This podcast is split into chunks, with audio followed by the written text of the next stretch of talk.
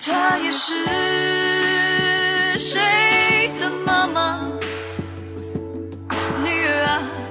妻子啊，朋友姐妹、啊。其实一切性暴力都是权力的滥用，就且不说性不性，因为性本身就是权力关系。所以这个片子很好的帮助大家去理解现在正在发生的一切，就是这些所有他们用过的这种手段，每一天都还在上演。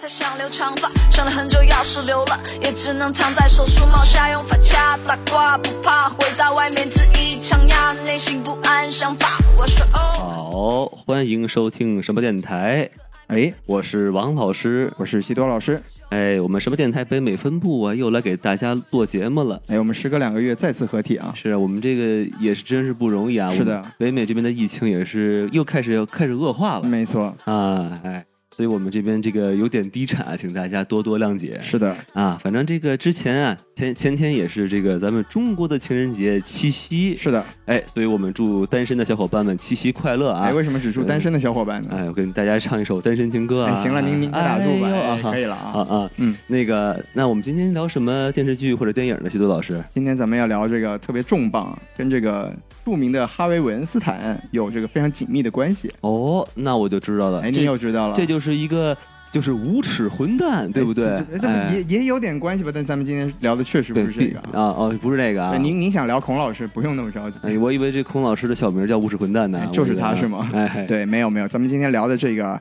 中文译名叫做《播客大追杀》，是吧？哦，哎是，感觉像日本出的电影，是， 有点像啊大逃杀哈哎，没有那个意思啊，叫 Catch and Kill 哈，是的，Podcast Tips，没错没错，是一个嗯这个 HBO 出产的剧集啊。哎，对所以我们这个聊这么重磅的一个剧集啊，光我们俩肯定不行，那是不当是然，哎我们就是专门请来了一个重磅的嘉宾，而且大家还有点熟悉。哎，那就是有请何谦何老师。哎，何老师跟大家打个招呼吧。谢谢大家好，我是何谦。哎，何老师，您您除了名字之外，可以再给我们多一点信息好吗？哎，是哦，哦，好的，我是在美国做电影和媒体研究方面的工作，然后是去年刚刚博士毕业，然后今年现在马上在这个加州伯克利大学结束，这这个月底会结束这个博士后的工作，紧接着秋天现在开始俄克拉荷马大学电影系教课。哇，厉 厉害了啊！！咱们咱们真的请来了一个真的老师。哎，我们以后我们两个这个王老师、徐老师都要带引号了啊！，对，没有王老师，今天咱们录节目就换一换吧，我就叫您王。哎，我叫您西多，哎，就是、哎 呀叫猫似的那种感觉啊。没有没有没有，那我们就非常非常感谢何老师再再次来参加我们的节目啊。没，错没错啊，对，那行，那我们再按照这个惯常的流程是吧？是，我就先给大家简单的过一下这个呃影片的信息。哎，麻啊烦您了，对，那首先呢，这个 Catch and Kill 的 Podcast Tape，是吧？嗯我们刚才也说了，它的中文翻译叫做《播客大追杀性丑闻实录》，是吧？嚯，够长的，是，那它这个是一个 HBO 出品的一个纪录片影集，啊是它一共是由六集组成啊。那我们来简单说它的口碑呢，就是它现在烂番茄的新鲜度是在百分之八十八，够高的，然后这个 IMDB 的评分呢是七点二分，嘿，对，然后当然呢，它这个评分的人数非常少、啊哦 m d b 上面只有不到四百人的评分。是，然后在我们中国的这个豆瓣上呢，现在评分也是高达八点二分啊，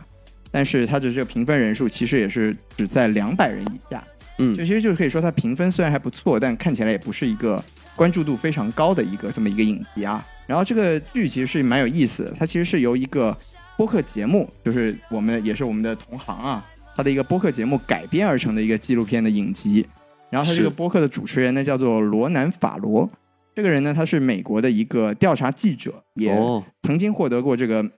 所谓新闻的最高奖啊，叫普利策新闻奖。哇，然那后他厉害了，是的，是的，是的。他为什么会获奖呢？就是因为他在二零一七年十月的时候，在《纽约客》的杂志上面发布了一篇这个揭露好莱坞重量级制片人哈维·韦恩斯坦丑闻的一篇文章。就哇哦这篇文章就让他获得了这个普利策的新闻奖。那这个呃，哈维·韦恩斯坦，其实我们在近几年的节目里面也是提到过提到过很多次啊。对，对，就是他是好莱坞非常非常有名的一个制片人，没错，就基本上在他的鼎盛时期啊，他可以说可以左右这个奥斯卡奖的走向。厉害了，对，就我们非常熟悉的梅姨啊，梅丽尔·斯特里普，曾经在她当年获得奥斯卡最佳女主的时候，上台领奖的时候说：“我感谢上帝，上帝哎的，名字叫哈维·韦恩斯坦。对你看梅姨的这个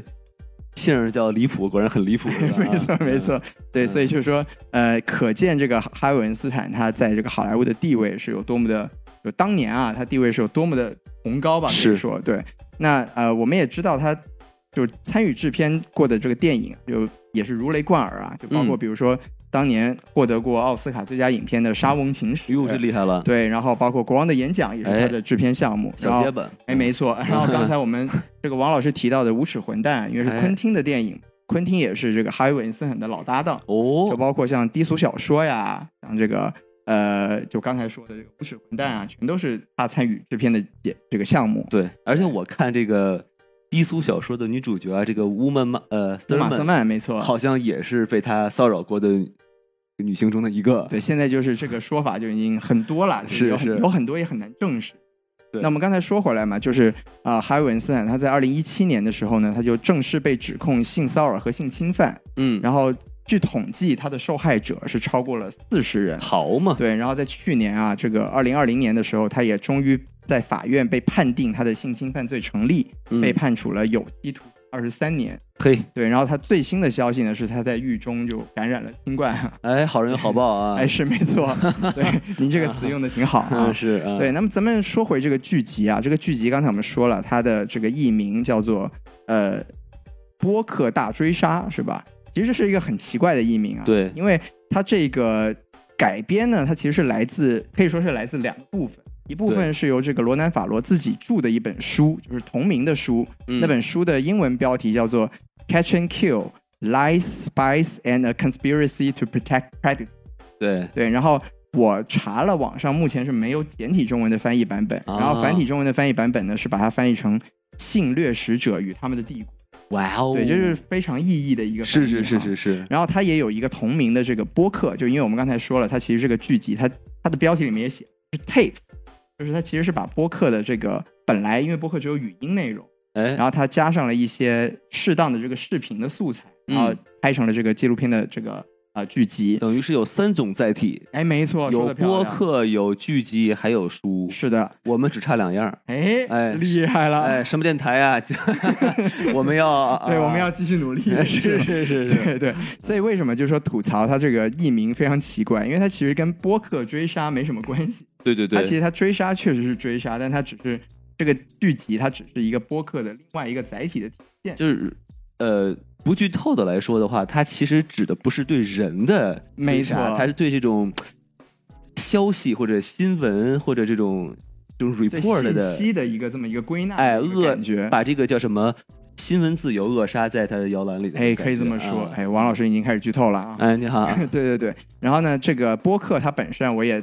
简单的听了一下这个罗南法罗本身的播客，哦嘛，对吧？哎，你瞧瞧，对，然后它播客本身呢是有一共有十集，它嗯，其实是分成了九个部分和最后的一个和受害人的对话。啊然后它其哎他开头也是欢迎收听什么电台，我是罗源老师，并没有 并没有不是不是，但它确实有说，哎，欢迎收听这个 Catch and Q Podcast，My name is Ruben Farrell，哎这个跟我们还是挺像的，对吧？有一种我亲切我感。老罗给大家开始录节目了，是吧？是是是，有一种亲切感。然后嗯啊、我要简单介绍一下，就是那个播客它其实是有十集，然后它有九集的这个，刚才说了有九集的这个内容，啊然后还有一集的这个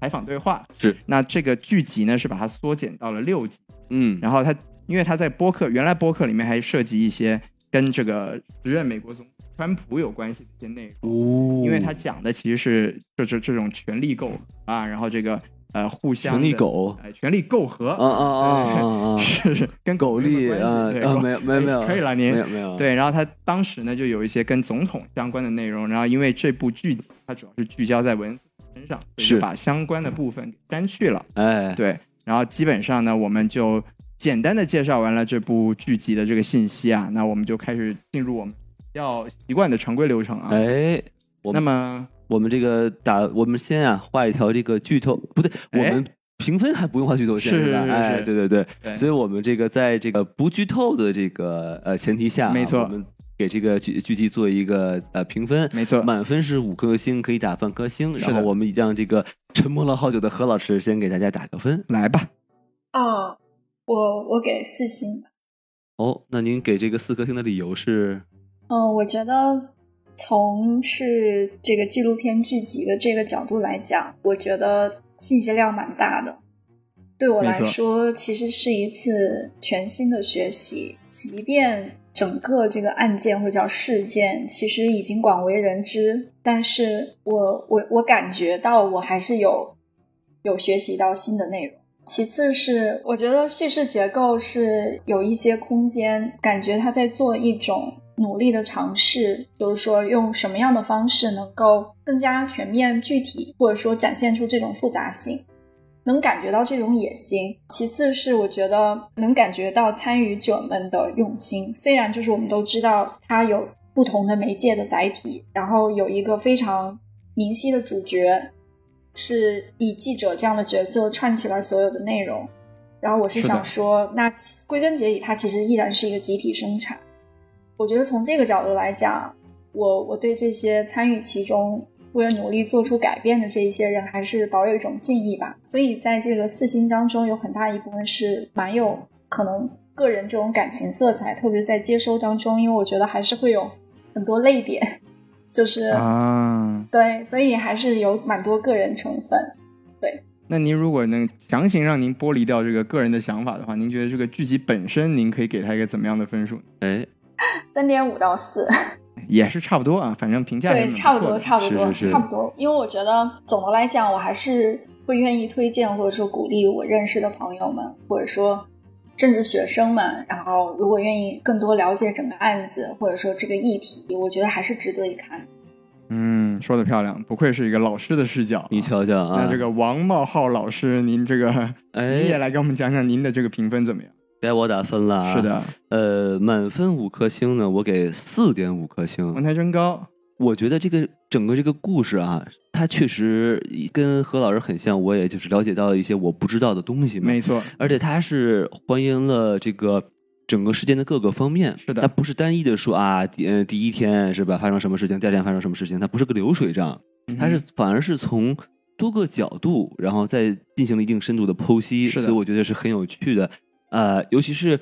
当不同的人从他的视角去讲述这个同一个故事，哎，你就会更能从呃更全面的去了解它的一些真相和背后的一些事实，呃，比如说它里面有受害者呀，哎然后有调查的者呀，然后甚至还有这个为施害者做事的人，没错对吧？这就不算剧透啊，对吧？哎，对对哎对，就是我呃，为什么扣零点五颗星呢？就是呃，它每集是三十分钟嘛，对是吧的？我我觉得这个体量啊，还是不能把这个东西太讲得特别透彻。哎，就感觉很多的内容就是我还没看过瘾就就结就结束了，就感觉您还大想要更多？哎，就是还还想知道一些更多的一些内幕，但是就是确实三十分钟的真的不够，哎，所以就是我也就怒扣零点五颗星是吧？ 但是总体来说确实是一个非常非常良心的剧集，扣的已经是非常少，哎，您这评价已经是非常非常高，没错没能让错，王老师打到这么高分，最近好像很少见到。哎，最近一般都是就是电视上能播的也很少啊， 哎呦， 哎哎，对对对，嘿嘿你是说。这些看些什么频道啊？你这个 那那就不能告诉你了，是是咱们对这个私借一步说话是吧？哎，是，哎咱们录完节目私下交流。哎，对对对， 行好，行那咱们下面由西子老师然后来打一下分数，好，这个我的我打分跟何老师基本上是一样的，我也是哦给了四颗星啊。那说明您专业对呀、哎，没有没有没有，这个哎，别别这样，这个甄老师在这儿，您别、啊别别这个害陷我于不义啊就！是拿拿走您一个冒号是吧？啊 是一半儿是吧是？吧？给您一个单引号是吧？ 太可怕了，嗯对，所以就为什么说给四星呢？就是我自己觉得，就是如果我们仅作为一个纪录片来看，尤其是它是它是一个很重点事件的纪录片，嗯，我觉得它其实还是缺失了很多，就是其实跟王老师的想法也一样，就是还是缺失了很多角度上的一些我们想要知道的更深入的内容。嗯，对，就比如说呃，警方的一些一些声音，我们我们就不说被害人，就不说那个被指控者的声音了，因为对呃就不太现实啊。嗯对，但比如说呃，在法在这个司法体系中的一些声音，或者说执法者的一些声音，它这里面全都是由这个记者本人去转述出来。对，我觉得作为记录剧集来说呢，其实呃整体来说它的可信度或或者说它的完整完整性来说，其实还是有一定的缺失的。估计也是不敢啊，哎，估计也是一个是不敢，一个是可能也是确实没办法拿到。就人家可能也不会说您作为节目我给您配合一下，哎是的是的 对吧？对对对那丢我们司法体系的脸，啊哎，对，但谁负是责呢？就我我只是说，我就是如果作为纪录片的话嘛，我就说那我是希望能看。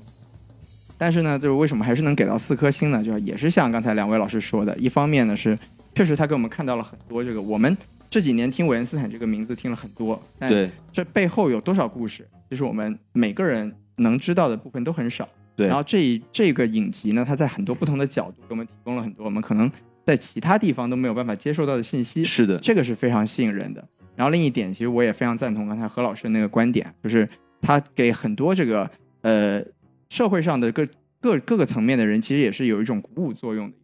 就是说，哎，这么多这么多有能力的人，或者说这么多站出来的勇士们，他们共同的力量，其实可以达到一个让我们每个人都非常期待的一个一个好的结果。没对错，这一点上来说，我觉得确实这部剧集是非常值得推荐的。充满了正能量。哎，说的漂亮！哎哎，咱们怎么又回到了社会主义的价值 观哎，？没有，对对对现在好像不让交党费，我们还是别说这对个，对太对危对险对，了咱啊！们还是悠着点儿啊。好。那我们这个打分完之后啊，我们就可以就是画上一个剧透线啊。没，错，哎，就是因为我们之后呢就要开始说一些跟这个剧情相关的内容了。是的，啊，如果您听到这里还没有看这个播客大追杀哈是，那我就麻烦您在这儿暂停一下啊，哎等您看完之后再继续收听我们的这个评述。对。您要是想接着听，我们也不阻止你。对对对啊，但是我们就要罚您啊，呃，加一下我们这个微信公众号 哎呦啊我的天就，S 罚 M 呀 F M 二零一六啊。。对，S M F M 二零一六。啊哎，这个加入我们这个微信公众号，扫描二二维码，是然后就是呃有这个机器人把会把您加到我们的这个粉丝群。没错等您被加到这个粉丝群里头，哎，哎我再批评您干嘛？就是继续听好 吗？哎呀，还真还真难， 这个过程很漫长。啊是是是是是啊啊行，咱们赶紧回来啊。呃，我们对回来啊，广告之后啊就精 彩节目没继续错。没错，那我们就是先来说一下我们三个人就比较喜欢这部呃影集的地方吧。可以毕竟我们四个人打的分都是超三个人三个人呃我们三个人打的分是都是超过四颗星的啊。是是， 差点说成我们四个人打的超过三颗星的啊。对对，人在哪儿呢？哎哎，行，那就是还是由由何老师先说好吧？ 对对对，请开始您的表演。好，呃挺感谢你们刚刚就是串联的一些内容，觉我觉得对我也是一种提醒吧，就是呃，我到底怎么样去理解我看到的这个剧集，尤其是在当下的这个很很重要的时刻。像一开始你们提到的，我我可能把它称之为叫复合型的视角吧，因为它一共六集，每一没集错关注一个特定的人群。然后这个特定人群，就像你刚刚提到的，包含了受害者或者叫幸存者们，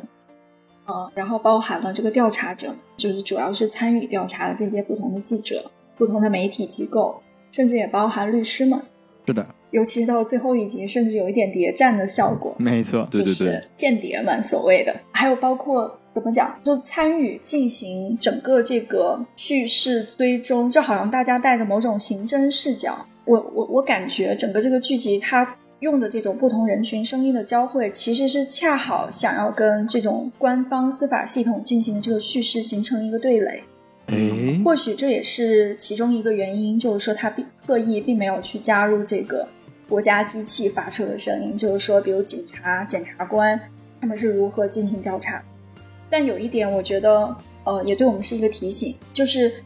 虽然它没有任何一集专门体现执法者的声音，但是我们确实又能听到执法者的声音。就是我不知道你们还记不记得，就其实它中中间有几个细节，就是有涉及到，比如说警察如何去，呃，在其中一位呃受害的女性报警以后，然后参与去设计整个这个流程，就是怎么样让她去带这个窃听的呃录录音的这个设备，是的，然后怎么样在中间可能参与，或者说在中间有一些共谋的关系，导致这个案子没有办法推进，也包括其中有检察、检察官，就是其实是有腐败的部分。哎就是我是想说，他们的声音其实在那里，只是说并没有被单独成集，然后有跟他们的直接对话。所以我想说，这或许也是主创的一种有意识的选择。如果说我们可以理解的话，我我当时觉得这也是最让我印象深刻的部分，就是或许这有点像是罗生门式的那样的电影叙事的某种遗产，在这个纪录片剧集当中的一种体现。因为如果看过或者熟悉罗生门的人们会知道，其实那也是一个强奸案子，没错没只是错，说就是怎么样在一个这样的案件当中，让不同的人重述同一个事件，然后在这种不同声音交错的过程当中，好让我们参与对真相的建构。其实它是一种重新的建构，就是每一个人都某种意义上成为一种参与者。更重要的是，它没有让大家只是简单的理解成一个二元化的一个叙叙事流。嗯我说二元化是指施害者、受害者，是那可能再加上第三人，那可能是执法者，就是我们惯常理解这种罪案题材的内容，可能会很容易想到的。但其实在这里的话，我觉得让我会感觉很很重要，也很有意义的部分，就是其实中间有加入了其他的声音，甚至像你们刚刚也提到这种共谋者的声音。我觉得何老师说的很有意思，就对不是对对二元的，没错，不是全是村民和狼人，是吧？哎，还你可以有丘了比。特 呀，他这个发的，哎，咱咱们下周再去密室啊啊好你你忍 着点，忍着点啊！对，不是还有猎人呢，你知道吧？哎，是是是是，对对对了解了了解了，对，其实我觉得那个刚才何老师说的那一点，我其实也很感兴趣，就是检察官的那个，就是 D A 对吧？是的呃，District Attorney 那块对对儿，对哎，就卡住了。这么明显的一个证据是吧？哎，给我五分钟是吧？嗯哎五分钟我们做好朋友是 吧？哎哎， 呦，您是您这个语气学的惟妙惟肖啊，对吧？哎然后我其实还专门查了一下哎，啊，就是说，嗯，他由于他是在当地的警察局对吧？没错，所以说他找的是地方的这个检察官。是，的，嗯，如果地方检察官他其实是，说实话啊，嗯哼，随便搞的。随便搞哎，因为因为他这个美国有一种东西叫，呃，检察豁免权，啊，怎么就是说呢如果你搞砸了，哎你都不背锅。啊，就是您做检察官的话，其实就有一有一点这个。像您说的豁免的感觉，就是没错我我可以随便，我可以随便做我的事情，没错没错，哎而且像你想像 Harry Weinstein 这种人，就是他肯定是在政党中都是呃呃呃，就是给呃投钱嘛，没错对不对没错比如说他给希拉里克林顿就是投了不少是钱的，是的，所以他在政治这个圈里，他肯定也是有有一些头有脸嗯哎，有头有脸，哎说话他是有好使啊。，对，所以这个东西确实是，我觉资得本主义的腐朽像何老说，是不是作者有意而为之？哎。有意思，就是你是否要给这个国家的司法体系还还是有点颜面，对哎吧？你不能也太过了啊！有这么一个想法，这就让我想起，就是那个中国的有一个电视剧，之前挺火，叫《沉默的真相》。是啊，它是的嗯其实讲的就是一个检察官，没错为了这个洗刷冤屈，最后设了一个大局的这么一哎个故事，其实也是挺有意思的。哎，被您这么一说，还多了一些联想的。没错，没错，对并且就是呃，如果大你们大家感兴趣的话，可以自己去搜一搜，就是中国的这个检察官和美国检察官他是不一样的啊。那么为什么最后这个事儿又又被起诉了？就其实就是因为他是最后受理这个案件，可能就算叫联邦检察官了，哦就这事儿捅闹大了，哎。原来如此，是是是啊到了下一个权力层级上，你就包不住了。没错，没错啊啊所以我们就是到时候可以再细聊这外延环节对，啊。我觉得第二季可以考虑让这个王老师去做个顾问，啊哎，您瞧瞧，对你哈研究出了一些脉络来。我们从我们从这个在中国司法体系上来 哎呦来讨论这个事情是吧？的，是的，是 的，有意思，有意思。啊对对，行，那何老师，您还有什么别的这个关于这这个方面的一些想法吗？对，就是我刚刚说这个有有意识的这个选择，也是一种个人观察和猜测的一种结果。嗯，就像你们刚刚提到，可能那是其中一种原因，不知道是不是有某种，呃，不能说叫退让，是否有某种妥协，可能不想说的更多，这可能也造成了一种让我们觉得还不够深刻，或者说还可以讲更多这样一种感觉。但其实还有其他的可能性，比如说，就像呃，我刚刚在讲跟官方话语形成对垒这样一种可能性，其实指的是它就要对着来，因为你太有问题了，所以我不能把这个被呃腐蚀的声音给放进来。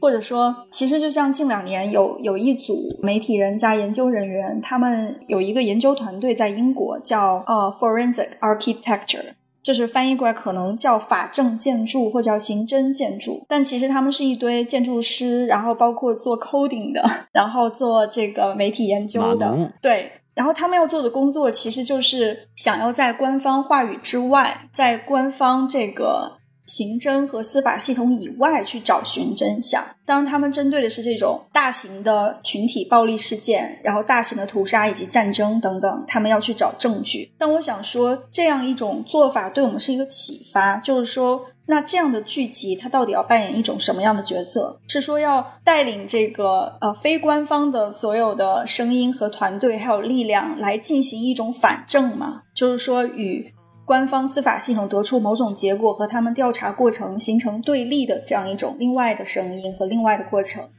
这这可能是我当时在想，是不是也是有意识想要展现这样一种可能性啊、呃然后另外可能想要小小补充的是，一开始你们确你们都已经提到了三种媒介嘛，呃，就这种针对整个这个跨媒介的这种流动，就是从一开始是声音的这个媒介，因为尤其是在这当中成为证据的那个也是 tape，是就的它本身在那个磁带通过通过这个 tape，我们是可以听见维恩斯坦本人的声音的，所以。就是他这个怎么去利用声音媒介，然后来重现、重塑这样一个很复杂的这样一个事件，包括参与的人如此之多，那其实一直在推动我们去想这个问题，就是是怎么样的一个状况，通过这个剧集让我们去听见幸存者的声音，而当我们被强迫的通过证据当中能听见施害者的声音的时候，我们真的能听见幸存者在说些什么。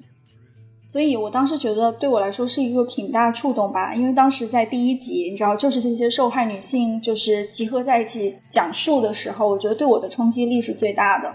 当然，后来他们后面几集，比如说有 producer，就是媒介的生制制片这一部分的人参与人员，包括为维恩斯坦工作的助理，然后还包括后来参与剪辑还有事实核查的这些人员，甚至到最后那个甚至形成这种谍战效果的那一部分，我是想说，当这些声音聚合在一起的时候，对我冲击力最大的依然是第一集。依然是受害者的声音，是吗？对我其实也是，就其实我最喜欢的地方就是刚才等于就是顺着这个何老师来说哈，哎，就是他第一集和其实每一集他讲故事的这个方式很很吊人胃口。没错，比如说已经有这么明显的一个证据了，是不是？是的这个维恩斯坦非常变态的声音是吧？哎哎，我们拿五分钟来换我们的友谊吧，是没吧？错哎。这么明显的证据，而且还这主意还是警察出的，都不能把这个人拉下水，然后就很想让人学习他为啥、哎、不知道不是、哎，是很让人去探索背后的黑暗的原 因，是吧？ 哎，对然后 有些东西还是不要学的好，哎是是是，我也学不来，是吧？是是是，有点危险啊。开玩笑，开玩笑。哎，而且它等于，而每一集的最后，它都会给下一集去留一个扣子。没错，对，然后就觉得，哎，我因为我其实很少去看这个纪录片，哎，因为我觉得纪录片它可能就是一个平铺直叙的一些东西，但它这种叙事方式就会让我一直吊着我，一直一直看下去。这是一个叙事结构上的一个技巧。没错，没错。嗯，让一我开始给您一些悬念，然后最后又给您留一些悬念，哎哎保证您把这个剧集给看哎，完。没错没错，我就觉得其实挺有挺有意思的。是的，是的，然后第二个我比较喜欢的呢，就是说这个剧它虽然你看上去它是在说这个维恩斯坦的事情，没错但它实际上它是一个新闻工作者的一个狂欢。哎，他讲了一些这个所谓第四权的一些结构性的东西。没错，没错，嗯而且而且就是你听过他的这个叙述，你就能了解到一个它内部的一些东西。没错就比如说像这个，我第一次知道有一个行业叫 fact checker。啊，就是这个媒体里面有一个这个检查事实的一个人员，对对啊，对对对，我就说啊，而且而且专门为了这么大的一个新闻，他会有两个人去给他查，没日没夜的查，然后我觉是的得，这帮人真的很不容易，因为你想他没有任何 credits，啊没错，因为没这错故事又不是他写，他不是就是这个时候真的出了名儿了，对吧？比如说像这个呃罗南，没错，没错你，成名儿了，是的，那谁会说哎，我给他查我过给他事实检，查过 这个 fact，是哎吧？哎哎，你 对嗯也给我发一奖吧，什么的没有这个，是是是所以这些大新闻啊，啊不，我不是说那个大新 闻啊，就是这种可以了，可以重了，磅新闻 啊，哎可以了，您可以了啊啊！ 啊他都是有一些幕后的英雄在默没默错，的没付错，哎出，无名英雄们，没错，没错。还有一个，还有一个就是说，他讲这个 NBC 内部新闻行业的这种巨头啊，哎然后呢，他愿意给这些像文斯坦这种这种当当狗，哎， 又是狗的事儿啊，哎嗨， 因为狗力 啊，还有咱不说这个了，他可以了，了，俗可以了，俗了。对，就是，而且对于这种真相，啊，因为正义视而不见，因为等于说他都已经把这个 tape 给他们听了，是的，然后这些领导的第一反应就是说干嘛呢？你有病吧你们？然后哎你就让人觉得我靠，你这个人听到这种东西，你第一反应是要保护你的这个乌纱帽是吧？没，错，这种东西就。让人很愤慨，对对是吧对对对、哎啊，让人很惊讶，就说原来这个行业也是如此的水深，对吧？哎，说的漂亮，对，然后我最后一个想说的是，就是它这个最后一集，我是最喜欢的。哎，真的假啊的？，对，对因为因为他讲的就是这个私家侦探，没。错，哎，P.I. 就是私家侦探，是的，不是啊的最著，private investigator，对对对，对最最著名的就是这个杰西斯卡·琼斯啊， 啊，这个人哎啊，您这个，哎不对，这这是漫 您这个漫威串了，您这串了啊，对，漫漫威里的是一个是人，嘛对，这我个的天，您现在联想能力很强啊，啊，剧里这个叫伊果是吧？对对对，叫一哥，一哥，可见这个人很害厉害啊，是这一个只老维子啊。 ，PI 界的一哥，对对对对对是，它这个里面还有一些涉及到一个叫 NSO 的这么一个产业，专门来呃制作和销售这个就是黑人手机的这个软件和没错设备。是的然后我说我靠，这东西他妈能直接买 啊！我靠，真的没想到吧？我真真的没想到，是吧然后对给你发一个，你是呃就那个叫 Weather Alert 是吧？对对你对，发个发个天气预报，你你你无论发 yes 还是 no，其实你的位置都被都被暴露了。就他有一种一个体系性的去挖掘别人隐私的这么一个手段，对，而且它是不止这么一家，有很多很多家，它而是且一个产业嘛而，而且甚至于他们之间还会互相反侦查。 我就说，我特靠，别有这意思啊。这个就是等于是有一个暗的这个世界，就没错有没如错此庞大的这么一个产业链，是的，就是真的是，就如果你不看这个纪录片，你根本就不可能知道，你想都想不到。对你可能觉得这只能这只能是在什么一九八四里面出现的东西，但是它蛮科幻的。其实，在这对对个对现实世界里面，已经有这么一个真的真实的产业在我们的身边，对挺不可思议的。而且就是最后一集，它整个这这个这个 chemistry 它这个化合化学反应，就是主持人罗南和这个曾经跟踪过他这个这个一哥含笑风生、啊，嗯 有就是还是觉得很有意思这种是感觉。是是哇哇，这个两个人可能真是因为两个人心中都有同样的一份正义，才能让这两个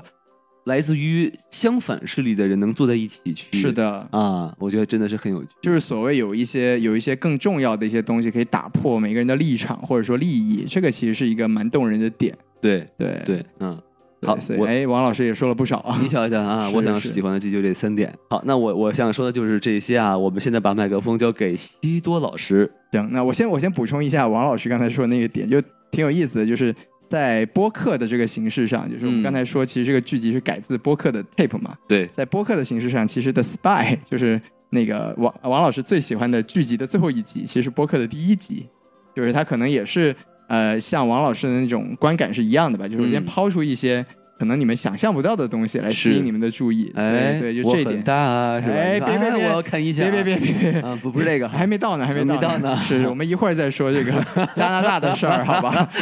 啊对，咱们先说回美国的事儿。啊哎哎哎对。好，那我说一下我对这个剧比较喜欢的，其实就刚才何老师和王老师点结合起来，我觉得就很好，就是因为何老师一很强调就是多视角，对然后王老师讲到了这个剧集给了我们一些我们可能平时不知道、不了解的一些一些资产讯业里面的资讯。对对对对，特别有意思，就其实我们很容易可以想象到，像刚才何老师也提到了，就是这种刑侦类型的这个题材里面，我们很容易想象到的就是受害者、施害者和司法机关对这么一个三角的一个关系。嗯，那这个因为这个剧集的主角他其实是个媒体人嘛，是他就很大层面上的引就引入了这个媒体人的这个角度。嗯它其实是这里面甚至应该说有至少有两集的内容都是跟媒体人相关的，一个是对， producer 就是制片人，一个是 editor 就是编辑嘛。还有 reporter，对，reporter 还有 reporter，对，三嗯集都是跟这个媒体人相还关有的。 Harry Potter 啊，有没有那一个事儿？ 没有他，没 对，他，您赶紧回来。 啊啊，啊对对，您现在走到魔幻的这 个路，在魔幻的道路上面一去不复返。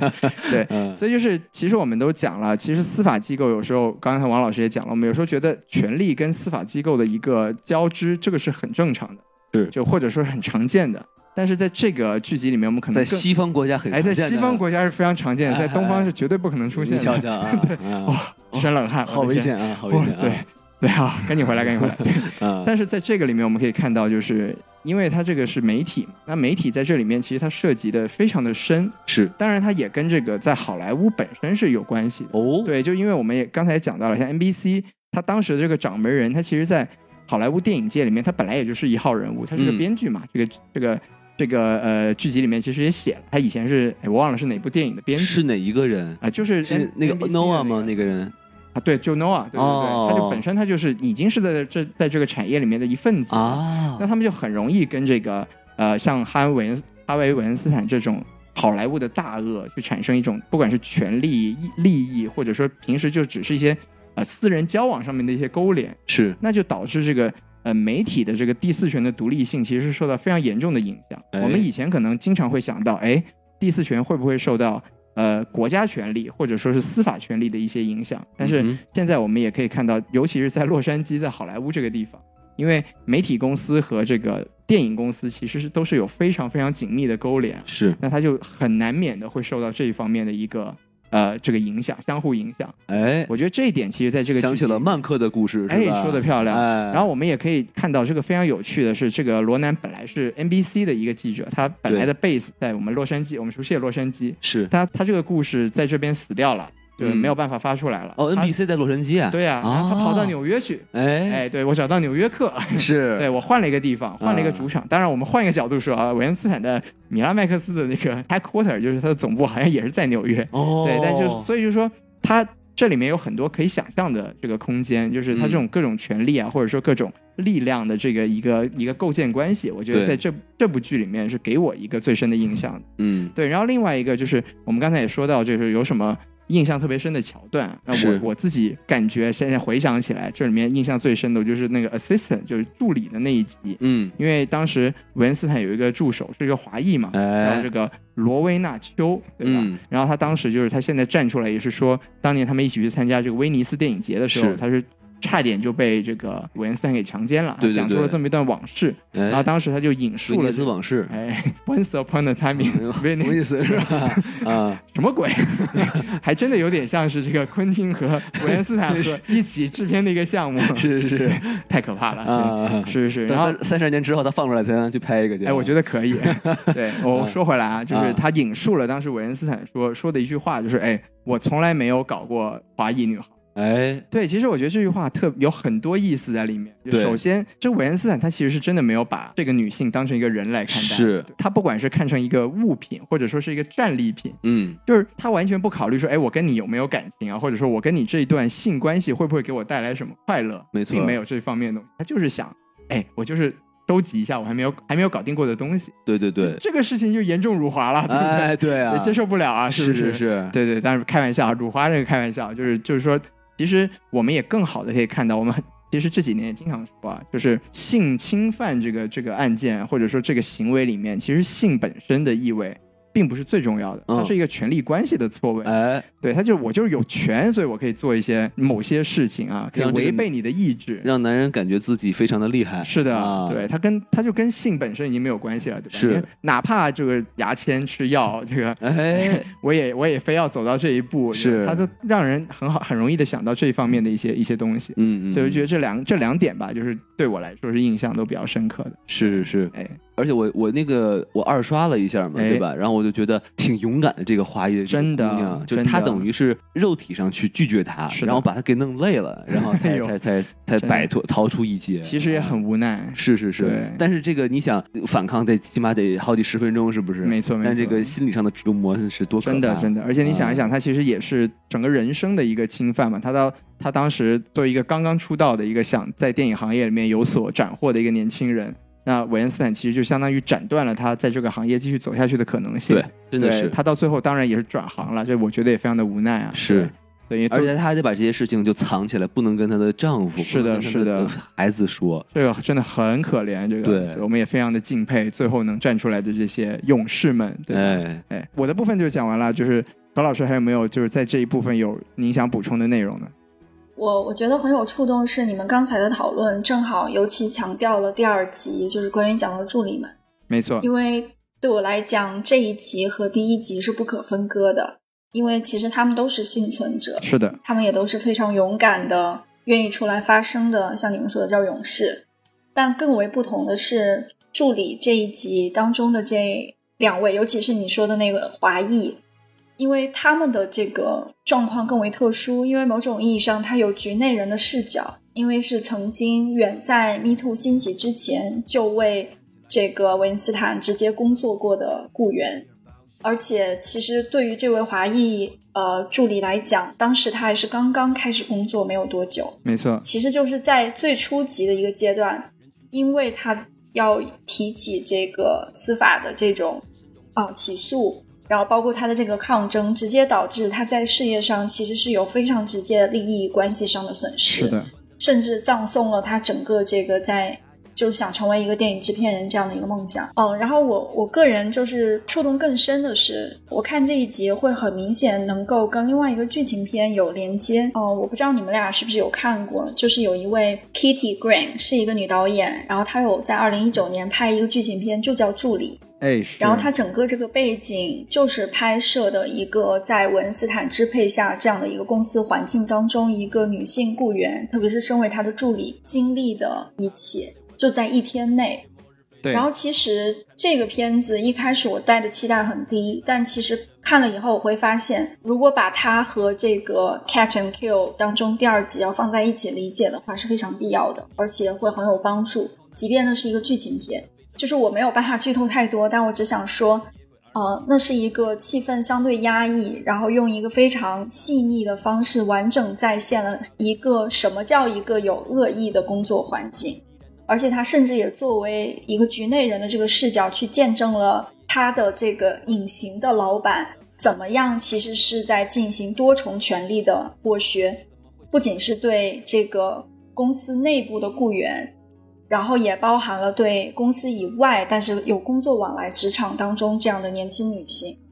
即便只是一个从助助理的这个旁观的视角，但是其实她也是受害者。就是我会想说，像剧情片这样一种表现方式和放在这里，当我们看见这个叫直接讲述，就这种 talking heads，就是可能大家知道这是直接电影的某种对剧剧情片最直接的影响。怎么样是这个摄影机镜头直接对着这个讲述者，然后通过某种采访的方式让他直接讲述，这是可能大量纪录片最普遍采用的这样一种方式。嗯但在这个片子当中，可能就像刚刚王老师讲到的一样，我觉得更为特殊的是，它是直接植入了电影和媒体行业交叉在一块儿的这个内部，然后去看这些参与制作、生产的人是怎么样有可能抗争，也怎么样有可能进行同谋的。而这种表现方式又跟这个 Talking Heads 结合在一起，我觉得某种意义上，我觉得还蛮反讽，因为可能大家知道，就另外一个片子叫《爆炸新闻》，是讲的这个福克斯呃电视台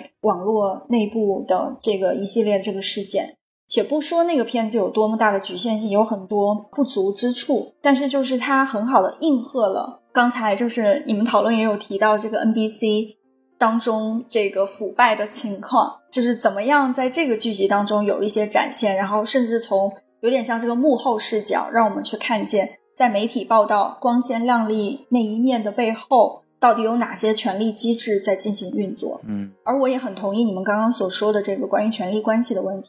其实一切性暴力都是权力的滥用，就且不说性不性，因为性本身就是权力关系。所以这个片子很好的帮助大家去理解现在正在仍在发生的一切，就是这些所有他们用过的这种手段，每一天都还在上演。哦我就大概先说这些吧。都是总结一下，就是都是权力的游戏啊！哎，嘣嘣嘣嘣嘣嘣！哎，对，喜欢我们的这个听众可以回去听我们当年录的节目。 哎，关键词回旋踢啊！哎，是是是，对。我觉得我刚才我和王老师坐在这里，有一种就是在上课，两个学生乖乖的听课的感觉。，好好做笔记 没错啊，特别有意思。啊。哎，对，那咱们就这个喜欢的部分，咱们大概就聊这些。没错儿。那咱们现在可以说一说，就咱们对这个电剧集啊，还有一点不满的地方。是，的，那咱们还是由让何老师先来。哎何老师对您先有没有说一些就是可以想到的，就是您想要更多，或者说您觉得这个剧集做的还不够好的地方，跟我们哎分享一下？其实可能刚刚我不知道是不是我已经稍微有涉及到，但可能没有太展开说。那您说说其实是我的一些顾虑和我觉得，就这个片子的局限性主要体现在，就像一开始你们俩其实都有讲到，就是我们还想要更多。哎，那这个更多的部分，就是希望把视角可以放在更复杂的那一部分，尤其是刚刚所说的这个权力的滥用。因为照理来讲，文斯坦现在已经入狱，那这一切这个公司体制其实还有大量的这个未解的部分。然后我其实一直个人这个角度来讲，我都期待着会有更多的这个调查记者或者是媒体可以去介入，因为在司法调查那一部分很多内容咱们是看不见是的，而这个纪录片剧集很大程度对我们来说，就是是一个非常重要的视角，能把大家带进去，共同参与这样一个调查的过程。那比如说，您脑子里有没有一些什么问题？您其实很想提出来，然后希望他能帮您解答吗？刚才其实你们有说到，我虽然觉得他可能是有意识选择排除了执法者这一部分的内容，但是我其实个人依然非常好奇，就算你没有办法去采访到当时那一个有渎职行为的检察官，你没有办法去采访到当时那个呃 local 的那个警察局参与调查的警察，或者说他们因为某种不可抗力，因为上层，因为各各种原因，可能没有办法参与到采访，或者是亮出自己的名字。哎，但是你依然有办法去进行你可以做的调查。我举个例子，就是那当时有直接参与到这个在酒店现场帮助那一位女性受害人，然后去干扰和介入，因为当时还有跟文斯坦直接对话，其中至少有一到两位警察。嗯，那像这样的当事人，如果说为了保护他们的身份，可以不亮出他们的名字，但是就是说记者该做的工作可能还是已经发生过的，比如说哦包括事实核查员，可能他已经也有大量连线这种。他们已经去采访过的人，那事实核查员的视角对我们固然重要。那他在核查过程当中有没有任何他觉得是前后有出入啊？呃，有他觉得存疑，还需要去采访更多人才能解答这个疑点的对内对容。对像这一些其实是没有涉及就到比的。如说司法体因系为是否出了一些问题，对吧？问题在哪里，哎有哪些需要被问责是人。的，是的，即便就是说，你说这个媒媒体作为一种舆论监督的力量，它没有办法直接去定罪，但是就是说，它怎么样去展现、去找寻的这个过程，我觉得是蛮重要的。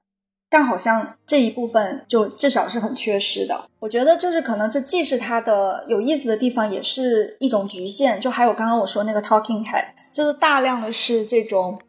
在演播厅里受访者，然后和和这个罗南，然后他们在一起进行对话。那我们知道，大量的这种真实罪案题材，就是那个叫 true crime documentary，是一个是一个类型嘛。就嗯网飞还有就是 HBO，其实有大量的这样题材的片子，但是就因为这种说话头，就是说你知道，就是上升这个镜头正正反打，然后去表现这个新闻从业人员对受访者进行采访，这实在是太日常的一种表现方式了。而在这个剧集当中，一方面罗南本身被凸显的非常重要，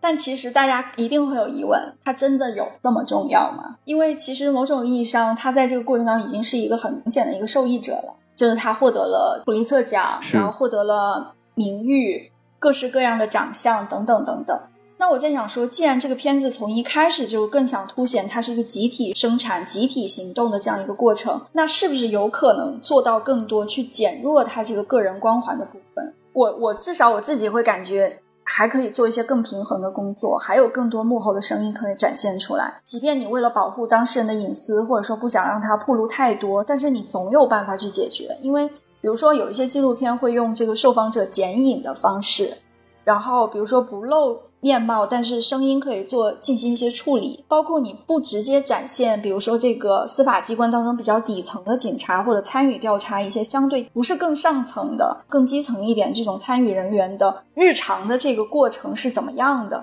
就是我觉得有太多可以做的了。当然，就是也许我们也不能可可能没有办法做到太高估，就是一个纪录片能够做的内容。我非常同意何老师说的东西啊。对，我觉得其实刚才何老师讲的，我就因为我看看一下我们的提纲，我觉得我们三个人所谓不喜欢的点，从一定程度上来说是蛮统一的。没错对没就是错，嗯，总结起来，我们刚才也说了，就是觉得哎，好像有很多我们还想要知道的东西就。是我们可以去具体来说，哎，是的，比如说我想给何老师补充，其实也是我不太满意的一个地方啊。对您说，就是有一些呃环节，因为它只有六集嘛，对吧？没错但其实有些环节我特别特别想知道，比如说，比如，说就是律师这一块儿，哎他，其实可能只是仅仅带了一个法律顾问，他只就是出那来个讲了几 Fabio，句话是吧？他是、哎他是这个纽纽纽约克客的这的个人，但其实是我们就都知道哈，看过美剧啊，或者看过这个电影的人，就是大家都看过很多题材，就是讲一个律师。他是出名在给罪犯做辩护的，没错，然后这些人经常会受到一些人的指责，比如说，哎，你看你为什么呃要给恶人去帮他辩护啊？是的明明能枪毙你，变成变成这个什么什 么呃有什么有无期徒刑啊？是无期的徒是刑的变成了几十年监禁，就几十年监禁可能就什么提前就保死释缓啊了什死么的，缓了哎对对对。对，然后你看咱们这个剧集哈，是里面从应该是从第三集、第四集，它就有已经透露出了一些细节。对，他就应该是从那个呃 reporter 就开始说了， assistance 的地方就已经开始有律师介入了，因为他对对们对那个几个助理嘛，他们当时也是求助了律师，对然后也谈到了他们自己的律师其实有一种倒戈的感觉，哎但有那么一个部分， ，reporter 那会儿就其实说了一个很有趣的细节，就是那对，有一个老头有一叫个很 Ken 震惊哎他的就画说面，就是当时那个助理有提到一个非常令人震惊的画面，就是当时在发生在伦敦，双方的律师在一个偌大的会议室里面，然后都共同为了一个目的，就是为了说服两位当事女性签署他们那一个合约。应该不叫合约，应该叫 NDA 知情同意，相当于是同意他们的这种收买的提议，就是让他们闭嘴，就再是也不要拿讲钱起拿这钱件闭事嘴，情 哎， 是是，就是其实律律师已经变得很奇怪了。就是双方的律师都在为这个 Harvey 去辩护， 没错没错没错就已经很变态了。是这个，的，对，就其实我觉得刚才王老师说到一半儿，就是呃，电影也好，或者美剧也好，就我们知道，其实律师很多时候他并没有一个道德判断嘛，他只是对有一个立场判断。但是在这个呃剧集里面，他展示出来的是双方的立场是会被一起归纳到强者的那一方去，这么一个画面，可没能错这个是比较让人就是有钱的人就可以请到更好的律师，他就能给他把这些屁股擦干净。是的，是比如说的，那个老头儿就就是说嘛，他他是给那个呃，先给 Harvey Weinstein 做 profile，对吧？嗯哼我应该是什么做侧写还是什么的？对对对，做然后他侧写他，就说他在这个法庭上根本就找不到跟 Harvey 有关的任何一个文件。是的，是的，然后结果发现他所有东西都是私了的，他是从对伦敦那儿什么弄弄过来一个什么东西，是然后的，拿是的，个人私有的这个这个这个支票 check，就给对就就把事儿给平了。没错，没错，然后没错你想这种事情，你让这个这个，就算这个这个 Harvey 绝顶聪明，他绝对不会能想到这种一个东西是，他的绝对有一个背后有一个律师团队，把这些邪门歪道的方方法交给他去祸害女人去。就是当 他当他准备做坏事的时候，已经有一个很专业的团队帮他把所有的后路都填好了。你你要想两件事情哈，第一件事情是我刚才说的那些，就是什么律师帮坏人去脱罪，哎，那个是他这些人已经犯了罪，那是一个职业层面上哎，的事情。犯了罪，我请你去给我开脱。嗯没错没错这个是说，哎，哥们儿，我要强奸人，嘿，我你你能教我两招，怎么能把事儿 给平了吗？他说，哎是你是你要这这么这么这哎么这么干搞就这么搞就可以了。这已经跟帮凶已经差不多没了，错，对没不错，对没错，啊是的，是的，就是怎么样先钻好法律的，或者说各种可能性的空子，然后就对对让对保证你就算做的坏事呃暴露了，你也不会有什么伤害，啊，对，或者说我们可以用最小的代价去以弥补上你的造成这些损失。对对对，我觉得其实这个是一个，就王老师说的很对，就是他已经是超越了一个律师的职业范畴的一个对对感觉，对他有点像从这个办事儿之初的一个帮凶了，这个其实还蛮毛骨悚然。对，而且就是最后他那个就是那个 Fabio，就是应该是第五集的那个法律顾问，他就说这个 NDA 其实就是没有什么卵用。他是在吓唬你，对对对，就说啊，你给我签了这个这个 NDA，你就你你说你就你就犯法了，没其实错根本就不是这么回事是儿的，。是的，你的你去诉讼，它是要优先于这些这些，无论你签的是什么东西，它是的都是要被公布出来的。哎你怎么可能因为你签了一个协议，你所有的东西就不能没有法律效益？这简直就是没错扯淡！对对对，呃我就觉得我的天，就是说整个这些 Harvey 这边的这个法律团体，他们其实。很难说他们真的这是职业精神，还是说他们道德有问题？ 是这是其实很难去说啊。对我还把我帮我把场子带回来一下，就我们是、啊我们是在说我们稍微不喜欢的地方啊，但我们刚才讲的那一那一大堆呢，就是我们觉得可以进一步发掘，或者说我们值得进一步去观测，但是这部这一部剧集里面并没有带给我们的东西他。只有很小很小的一点是就的说了这是的些，但是你看，就像我们几个就胡说胡说一下，就能说出这么多方向来，对，吧？啊哎，我们就是就是我们可能稍微感兴趣的人都会对这一部分的内容感到非常的不满，哎对，就觉得哎差了点意思，是吧？是是是对。然后还有一个想说就是就是，嗯，我能感觉到啊，哎就是我我想说第二点就是不太满意的地方，就是这部剧，呃，大概看到这个 producer 那边儿哎，就能感觉到，嗯，他带着一点私货，是就是就是罗南在嘲讽 NBA 说，你 看你们这帮孙子，对对对，不让不让老子把这个 public 说，你 瞧，扭腰块让咱弄火了是不是？是普利特是 New Yorker 的了，不是你哎，不是你们是不是？哎，你你你你看你们是不是倒霉是吧？对对我就对觉得有一点点，就是他确实是应该有这种情绪，但是是说你作为一个。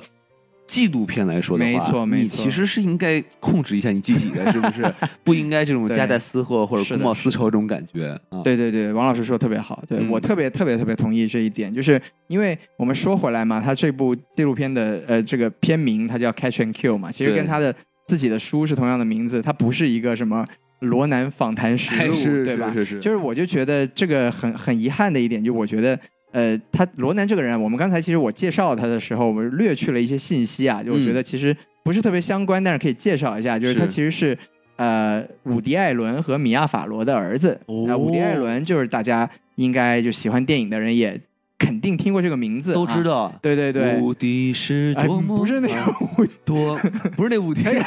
啊，对，不不不是，那是伍迪浩啊，也不是伍迪浩克 啊，对啊，都没什么关系。对，哦伍迪·艾伦，无敌艾伦，啊对啊对，其实唱过来是一样 的。无底是多么的寂寞，啊，对，太冷了，这个嗯是对，就他是也是非常有名的一个导演嘛，然后对他们其实自己家庭里面也有很多跟这个呃性侵啊，或者说性骚扰啊这种、呃我们可以说是八卦吧，因为他并没有走到法律的程序上。对但这个跟我们呃这个今天聊的内容没有直接的关系，我们也不多是说啊。那为什么提到这个呢？就说这个罗南啊，他首先他出生于一个特别有名望的家庭，然后他自己本身啊也其实也是个天才啊，他十六岁就进了这个耶鲁法学院了，对非常厉害。那就顺风顺水的人生，我觉得就给他，包括他现在这种成就啊，就给他带来一种这种骨子里的一个自恋感吧。我觉得对就一直长得透也在挺。帅的，长得确实很帅，嗯对他，他也是这个，因为他也是同性恋嘛，所以他也是、哎他也是 LGBT 群体的一个非常重要的 icon，、对，啊，所以就是这整个这个剧集里面就有一种透露出他自己的一种那个自恋的感觉，浮在这个上面，就是是用我们就是现在用的比较多的一个说法，就是有点有点油，有点飘，有点油腻，啊，哎，对，然后就适就合参加一个节目，哈是是是是，没错没错，啊，所以就就导致他整个这个陈述的过程啊，就跟事件本身的关系似乎没有跟他本人的关系更更紧密，嗯，就有一种他自己在讲自己的故事，而不是在讲这个对岸故事的感觉。给自己立牌坊的，哎，然后就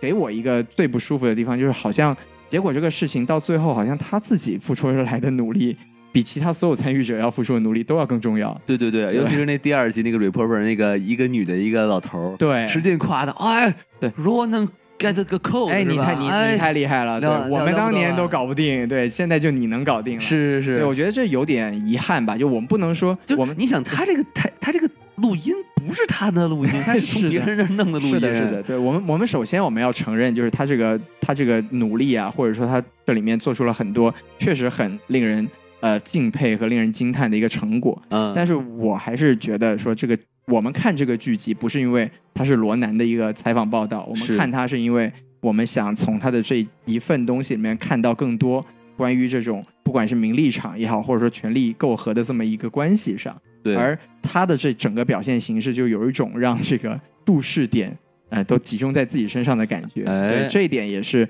呃，可以说是让我感到稍微有点不适的地方吧。对哎 对，不知道不知道何老师对这个有没有自己的一个想法？嗯，我觉得你们都说的挺好。这里面大量的旁白，因为都是他的声音，又来自那个播客嘛，对，就是其实他的声音是不绝于耳，就是 会让我觉得他的声音有点过多是了。但后来又在想，那为什么给我的第一印象，我让我很认同的一点，又是觉得这有不同声音的交汇呢？那其实他是行使了一个很好的。像剪辑师这样的一个工作，哎就是或者叫策展人，他会把这些不同的大量的证据、材料、当事人、见证人、旁证等等等等都放在一起，然后进行了一个有效的一个剪辑，然后让它形成一个很连续甚至很有意思的一个叙事，能够吸引大家去关注这个问题。我觉得这是他很重要的一个是的角色。但问题是，他既不是这个片子的导演，然后但他也不是这个最重要的这个当事人，因为他他自己，我我不得不承认，他是一个很有个人魅力的人。因为其实当时应该是一九年，他我还在西雅图的时候，他有到西雅图做过演讲，哎在我们学校。但是呢， 就是我觉得个人魅力不应该高过你关注的这个议题的这个严肃性。 非常同意。因为某种意义上，我们不需要更多的明星记者，但我们需要更多的能追去追，从一而终追寻这个事件案件真相的记者。对，就是个人的这个名誉，当然是一个很重要的所得，因为你确实做出了重重要的贡献。但是更重要的是，你的名字可能不应该盖过这些更勇敢的嗯幸存者是的名字是的。所以，对，可能确实我也认同，这是相对来讲比较遗憾的，觉得这个剧集没有做到更好的平衡的。虽然这也有可能是他们采取的某种修辞策略，就是说刻意需要用这种个人名气，因为他毕竟已经是最炙手可热的调查记者了，在美国。呃，以这种个人名气，然后以这种呃吸引大家公众的目光，然后来关注这个事情。但是我觉得这样有可能是得不偿失的，因为一个人是很容易，这个个人魅力太有限了，因为很容易被迅速打翻。其实最重要的一件事情，就像最近中国发生这么多事件，大家更应该看到的是，我们期待有一天这些无论是男性还是女性的受害的当事人、幸存者们。他们不需要任何这样很有很有名望的记者的帮忙、律师的加持，不需要这些所谓的写手或者营销号，或者是任何这样的公关手段，仅仅是因为他们经历过的真实的这个事件，仅仅是因为他们能够站出来讲述这样的声音就够了。我们不应该就是有过多的关注点在其他的部分，然后反而去引发更多的这种质疑。所以大概是这样。嗯我觉得何老师说的特别好，就是这种这种个人魅力的崇拜，或者说个人魅力在这种事件中起的作用，其实有时候你不知道它什么时候会成为一个反噬的力量。没我觉得错，而且对，记者明星化的话，你等于你的话等于自己就带了一这一点分量，我觉得这哎个是一个值得警惕的事情。是的是因为的记者还是应该拿事实说话嘛。说得对吧漂亮如果你对这个人变成了一个能呼风唤雨的人的话，哎，那您将来报道的事情，我觉得哈很可能会走偏，或者呃记者误导网一些记者网红化， 哎，误导一些这个不明真相的吃瓜群众都有是可是是能的啊。对，哎，那这个何老师既然已经往外展开了啊，嗯那我们就关于这个剧集本身的讨论，我们就可以暂时告一段落，聊的也对。差不多了啊、对对对，咱们可以以就是往这个外延的环节来讨论一些，就我们由这个剧集想到的一些一些话题啊。没错啊对没。错啊。那我们聊的这个第一个外延话题哈，哎，就是我想跟大家聊一聊，就是这个纪录片啊，它前身已我们已经说过了，是一个播客节目、啊。是，的，我们这个今天看到这个影集啊，确实很精良。那么我们有没有想过，就是把一个播客做成影集？哎，它到底有什么好处呢？这简直就是对什么电台的一次灵魂拷问。我们什么电台的下一步到底应该怎么做呢？ 没错，是吧没错，没 错。对那我们不然不如先听一下这个专业的何老师在这一方面有没有一些结合这个影集本身对什么电台的一些哎未来的建议，哎让我们参考一 下，是没吧？错，这么重要的问题直接就丢给我哎了。，那当然，我其实是很惭愧，我我没我我不觉得我有什么能量能够对什么电台进行未来规划的一个建议，但是我只是想说，嗯，可能是这个剧集本身也带给我个人一点点启发，就是这种跨媒介的联动其实是挺有意义的。主要原因是声音媒介也有声音媒介最重要的一个优势，它怎么样在那个第一时间，也因为这个案件的特殊性，因为它本身在证据层面就有声音证据这一部分的内没容错。其次就是播客的呃直接针对的受众，很大程度会与关注这个案件的人是有重合的。而且可能也因为罗南他本身在美国这个媒体圈当中目前的这样一个位置，引发大家关注相关议题，其实是一个长期的事情。就像就咱们讲到那个助理那一集的时候，其实有提到，其实当时最让我震惊的是，那个事件是发生在九十年代，而九十年代就有这样去协助权力进行收编的这样产业化的这样一种运作，这样一群人。那为什么直到今天，我们才仅仅因为可能二零一七年以来这个全球所谓的 Me Too，然后大家好像才看到这个现象，并不是因为它现在才发生，并不是因为现在才因为这些案子让大家关注，呃，可能过去没有，并不是这样，就是它其实一直都有。那正是因为媒介的力量，让我们看到了一些可能性，就是改变的可能性、发生的可能性、公众参与的可能性。更重要的是，所有经历过这样事件的人站出来发声的权利，包含了比如社交媒体，包含了我们刚刚所说这种机构媒体，也看到机构媒体能做的有空间的这个局限性，所以社交媒体才去发挥了它的作用。而从这个角度来讲，HBO 其实已经在努力尝试在这方面做的更多吧。不知道你们有没有看另外一个片子，就是关于美国体操队的那个队医的问题。那个片子也是 HBO 出的，应该叫《金牌的核心》。知道呃那个事件啊，中文对，嗯就是就是美国体操队队医的对那对个对性侵的那个事件，他现在哦也是入狱了哈。对，呃，那个也是二零一九年 HBO 出的，中文译名叫《在金牌的核心：美国体操丑闻》。当然，那个不是剧集的方式，那个就是一个八十八分钟的纪录片。但是我是想说，这部纪录片影响力是很大的。因为它相当于中间有很重要的部分去展示了这一些曾经受受到伤害的女孩儿怎么在法庭内去宣读他们的那个受害者声明，那一部分是会让每一个观看它的人都爆哭的吧？我想。我是想说，就 HBO 在中间能做些什么，或者说像它一样的这样的媒体这种平台到底能做些什么？然后作为纪录片的创作者们能做些什么？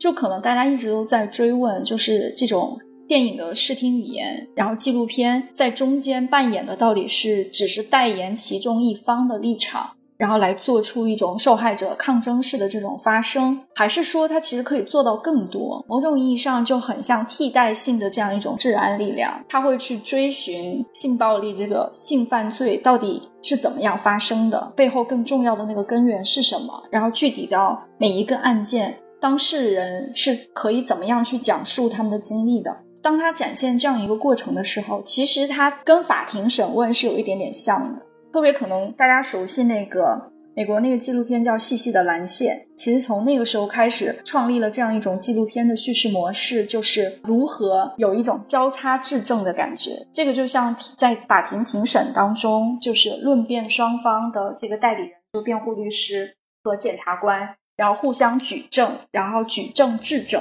质证意思就是说去质疑对方的证据，然后并且进行论辩。哦所以纪录片是否有可能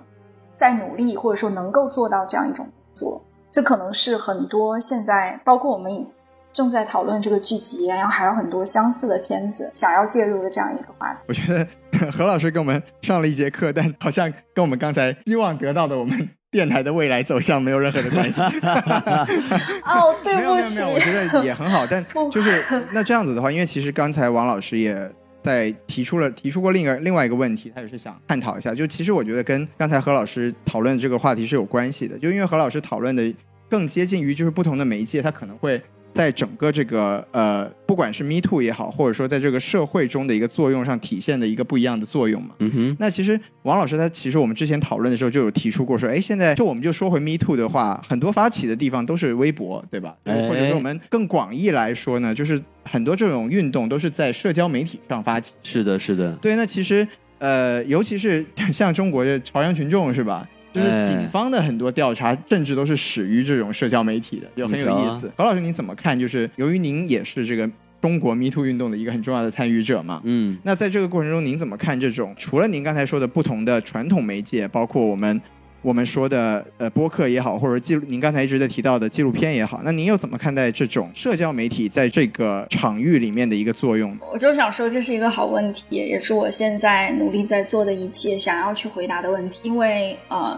就像大家看到的这样，其实很多当事人是在不得已的情况下才选择了社交媒体去求救或者叫求助。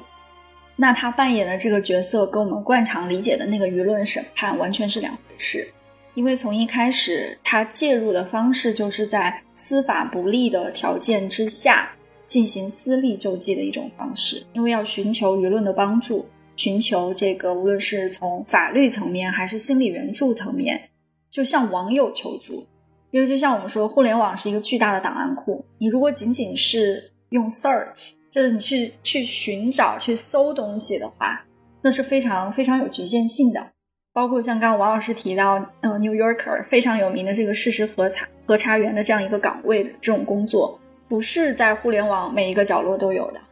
所以很多当事人选择这么做的时候是一个呃最后的选项。那他可能需要依赖社交媒体把事情曝光，引发关注。发现大家都看向这一个方向的时候，好像官方或者说司法人员他们才注意到，哦，原来其实我们应该更重视的，是因为我们之前做的还不够。所以我觉得它嗯最核心指向的一个内容就是，到底是谁做的还不够多，才导致了现在的局，怎么样是才有可能解决这个问题？所以他我觉得您可，能我觉得更您这个、您这个发问非常的危险， 哎我们是不是啊，应该那怎么办？适当？我们应该是不是适当的阻止你？没事没事，就是开个玩笑、啊，对开个玩笑就是开个反玩正我笑们目前能看到的情况就是说，嗯，比如说有一件事情发生了啊，有一个人男的性侵了一个女的，然后没错，第一件事情呢就是这个女的呢会发一个微博，对吧？然后呢再捧到热搜，是，然后呃之后呢就就就会看到一些这个嗯官方的信息，说对警方开始介入，然后甚至但然后呢才是这个呃警方的微博，哎把这个呃这个这个具体的调查结果呢再告诉给这个大家，是的，是的，就是我就觉得真的，我甚至于就是很残酷的说啊，我甚至于都不知道应该什么做才更更加正确，就是哎整个这个流 程。对对对，其实我觉得王老师您您刚才讲的这个说法跟何老师提出的那个问题是一脉相承的，就是、嗯呃，一方面何老师说了，就是其实这个对于大部分的受害者来说，绝大部分的受害者来说，这是最后不得已选择的一条道路。对，那它指向的问题就是为什么前面的道路都没有走通？哎，对对对，所以其实呃，就分两个层面讲吧。我们刚才其实半开玩笑的说啊，就是何老师您提出这个这个问题，哎，好像有点危险。是，就指向的是什么呢？但其实我们从，我觉得我们可以从另一个角度来说，就是其实我们又可以回到刚才第一个问题，就是不一样的媒介，包括我们说的播客也好，我们做我们现在在做的播客和这个嗯哼罗南在做的播客，然后它变成了一个纪录片剧集，然后嗯再到我们刚才一直在讲的这个社交媒体，其实它是让这个。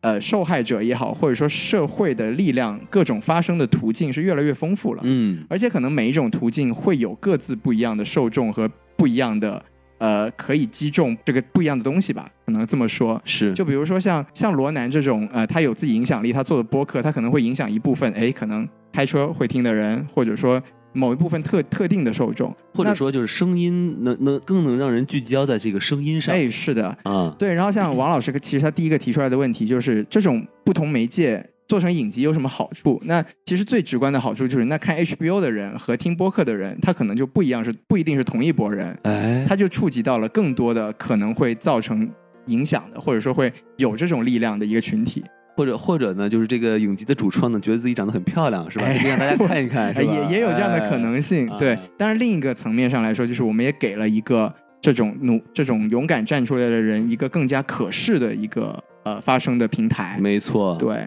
从各个角度上来说，这也不能说完全是一个只是问题指向的东西，它可能也是到最后会更像一个跟传统的第四权，就我们以前说第四权都是一个媒体报道的这么一个一个角度。而且它这个可视化呀，它也不是随便可视化的。哎我觉得就是它有一些采访啊，你会发现它的这个镜头会放在这个受访者的手上，哎，然后有些人他说到讲述的过程中，他的这个手会手舞足蹈、啊是的，。是的，或者说他在讲述到一定一一个非常难受的时候，尤其是我记得我比较有印象的是，就是那个也是那个就是华裔女性，罗维纳丘，对对，他他也会有一些事情在他手上，他就会握着这个手，没错攥着没错它确实是就是能感觉这个人在回忆一些比较痛苦的回忆。是的而且这是一个纪录片，就算里面是演员，但他并不在表演，是的，是的，他真的是在讲述一个内心的故事。所以说，呃，等于声音再加上图像给人的震撼，有可能会比完全是只是声音会更大一点。是的，是的，这其实也是一个老生常谈吧，就是不一样的媒介可能会带给我们不一样的观感，或者说带来不一样的力量。没错，没这错，样，对对对嗯，所以大家要多支持我们什么电台，哎哎哎 很努力的在发出我们的声音。是是是是是，这波啊广告是 吧？对， 那何老师，您可以就再补充一下您的这个想法吗？谢谢你们提到那个挺重要的剧集当中那个细节，因为肢体语言也是一种表达嘛。是的然后尤其是包括面部的表情，最典型的例子就是日本智齿那个纪录片 BBC 的，然后是讲述日本记者伊藤诗织的故事。大家如没错果看过的话，一定知道它有多么震撼。就是从视听语言的角度来讲，去直面让呃幸存当事人、幸存者直视镜头去讲述自己最痛苦的经历。至嗯少哼对我，我对我而言，这还是目前是不敢想象的这样一个状况。就是他们得多勇敢，才会选择然后去直面镜头，去讲出让自己产生无比有耻感，然后有曾曾经这么痛苦的这样的经历。对就是的是是的我觉得这是不可想象的。当然，它最重大的意义也正是因为有这样的媒介平台，用这样一种呃视听的方式，呃呈现出这种个人的证词，能让大家看到，其实在这个世界上还有这么多的人在经历这样的痛苦。可能过去我们不觉得有什么，或者说身边的人经历了，可能他也没有选择讲出来。但现在更重要的是，当有这么一群人用集体的方式，可能是分别用不同的声音、不同的方式，呃，讲出来的时候，它确实是一个跨跨媒介的多声部，然后会让大家看到叫日光之下并无新事。所以是是是，所以我觉得可能媒媒介在这中间扮演的这样一个角色非常重要的就是，怎么样让这些当事人可以讲出自己的经历，因为讲出来已经是一件无比困难的事情，而还要向公众讲出来，这是难上加难。当然，为他们提供的这个可能性就是让大家看到，这对个事实对对存在本身就已经如此让人震撼了。当然，我刚刚想补充还有另外一点，就是媒体还有一个某种意义上的保护作用，举个例子，就是大概在 Me Too 刚刚兴起的时候，其实韩国是有很多案例的，然后其中有这个参与在 Me Too 当中的韩国的检察官女性，包括韩国这种受害的当事人，他们选择直接在电视台进行直播接受采访，而且也向观众直言，如果有一天我出事了，这样你们会知道，这是因为我今天在这里说了这样的就它本身出现在荧幕前，其实它选择是用公开的方式对自己进行保护，因为这样让大家知道他处在这样的一个利益关系当中，谁是那个最可能的受益者。如果说有一天他会受到伤害、受到胁迫，大家会知道这个原因根源在哪里。就是这可能也是一些当事人选择用这样方式的一个理由。嗯，我觉得何老师这个视角给我们很多可能我们以前没有想过的一些角度。是可能对我来说就是，呃，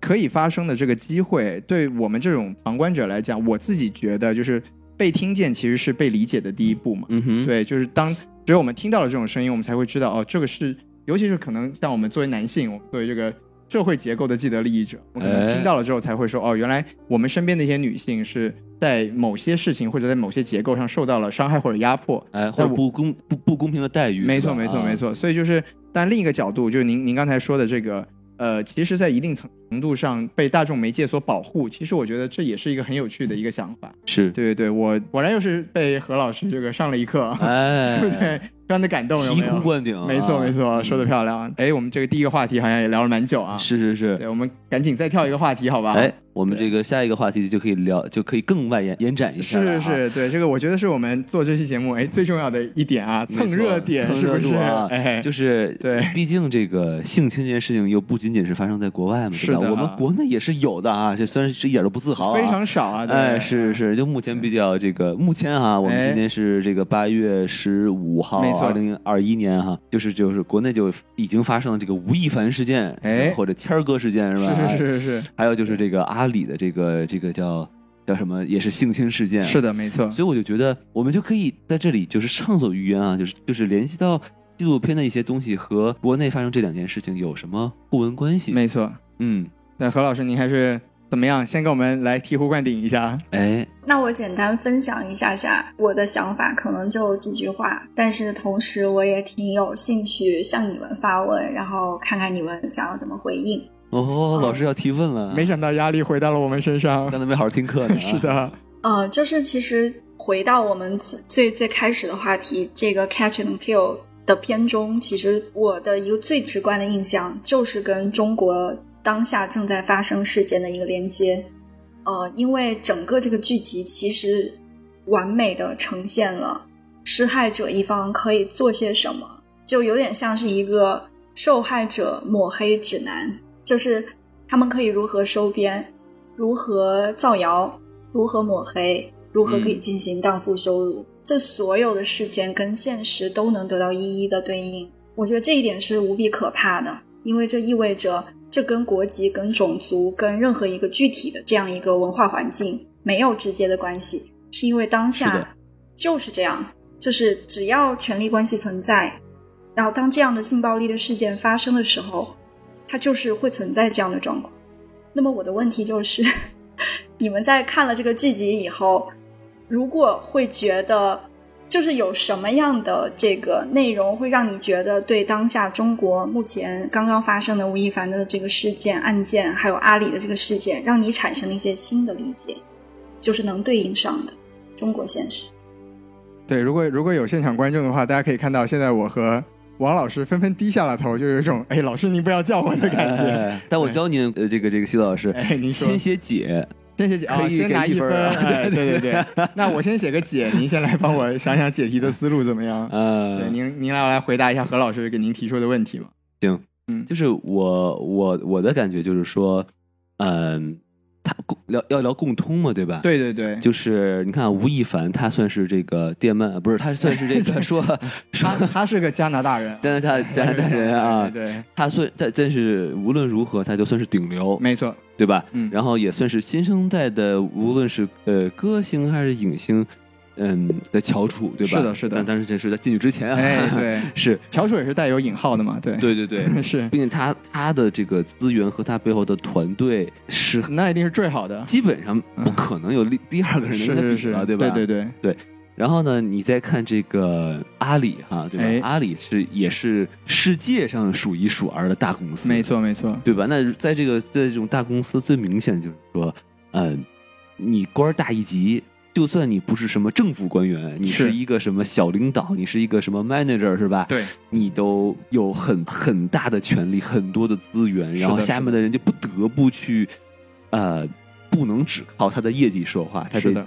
很可能会做一些歪莫先道的事情。没错，那么我们拿这个来对比于这个纪录片儿这个 Harvey Weinstein 是吧？那哎他同样他是娱乐圈的大佬。顶流，顶流是吧？其实他不是开玩笑，就是这嗯真的个这个人能命中奥斯卡奖的这概率太高了，是的吧？是的，所以说他这个共通之处就是说，有很多女人，她们所需要的这个资源就掌握在这些男人的手里，没，错，对吧？呃，比如说都美竹这个事情，那她哎其实有一部分的原因，她真的就是想火呀，他想火也没有错嘛，对不对？嗯然后还有就是这些去找这个 Harvey 的这些呃女的，对吧？对。那她确实是想当演员，她想去演作品，啊，对吧？他想进入这个圈层，然后这个圈层的权力结构是被这个哈维·韦恩斯坦这样子这类型的大佬所决定的。对，还、嗯还有这个哈里呃，这什么哈里是阿里事件里的这个是这个这个是女现在的这个受害者女性，对没吧？错，呃，那她到底那跟她一起出差的是她的上司，或者是算是一个领导嘛？对吧领导和客户，对哎等于客户也算是有资源的一方，对那他确实是有求于他，就是打工人的悲哀。嗯，就是他所需要的这个资源能不能升职，能不能有能有这个戏演， 对吧？对，呃，能不能火，那那都是这个资源都掌握在这个男人的手里头。是那么他等于就是逼着这些女人成为这个弱势的一方，无哎论你在哪个圈层里头，处于弱势的一方，你几乎是不可能能直面去和有资源的一方去对抗的。没错，没错。那么，所以他们真的是要依靠这个良心媒体去发声，哎无论他是一个记者还是一个公平的这个社交的平台，没错，不然的话，他们等永远就没有这个呃伸张正义的机会。是的，啊他们的渠道其实是被封死的。没错，没错啊，我我我很赞同你刚刚说的，是因为他们这个举报或者叫投诉或者是发声的途径被封死了，可能最后才想到来依赖媒，但事实上，就是良心媒体的存在本身是很有限的。嗯就如果我们只是要依赖我是否能遇到有良心的个人或者媒体，我觉得这件事情就是有极大偶然性的。我不知道没错这么说是不是太悲观，但这是一个很现实的问题。是所以，是否得到伸张，其实这个问题指向的一个根本的话题就是是否有和的发声渠道。这且纪不录说片这都是已经媒说了体嘛，哎还是个人社交媒，对对对，这呃就是为什么这 NBC 个嘛，纪就录是一个片不其良新实闻体，嗯，就是很大程度照进了的现实，就是我们是否有一个这样的媒体系统，我们是有，否有这样的媒体人？我们有， 我们有， 我们必须有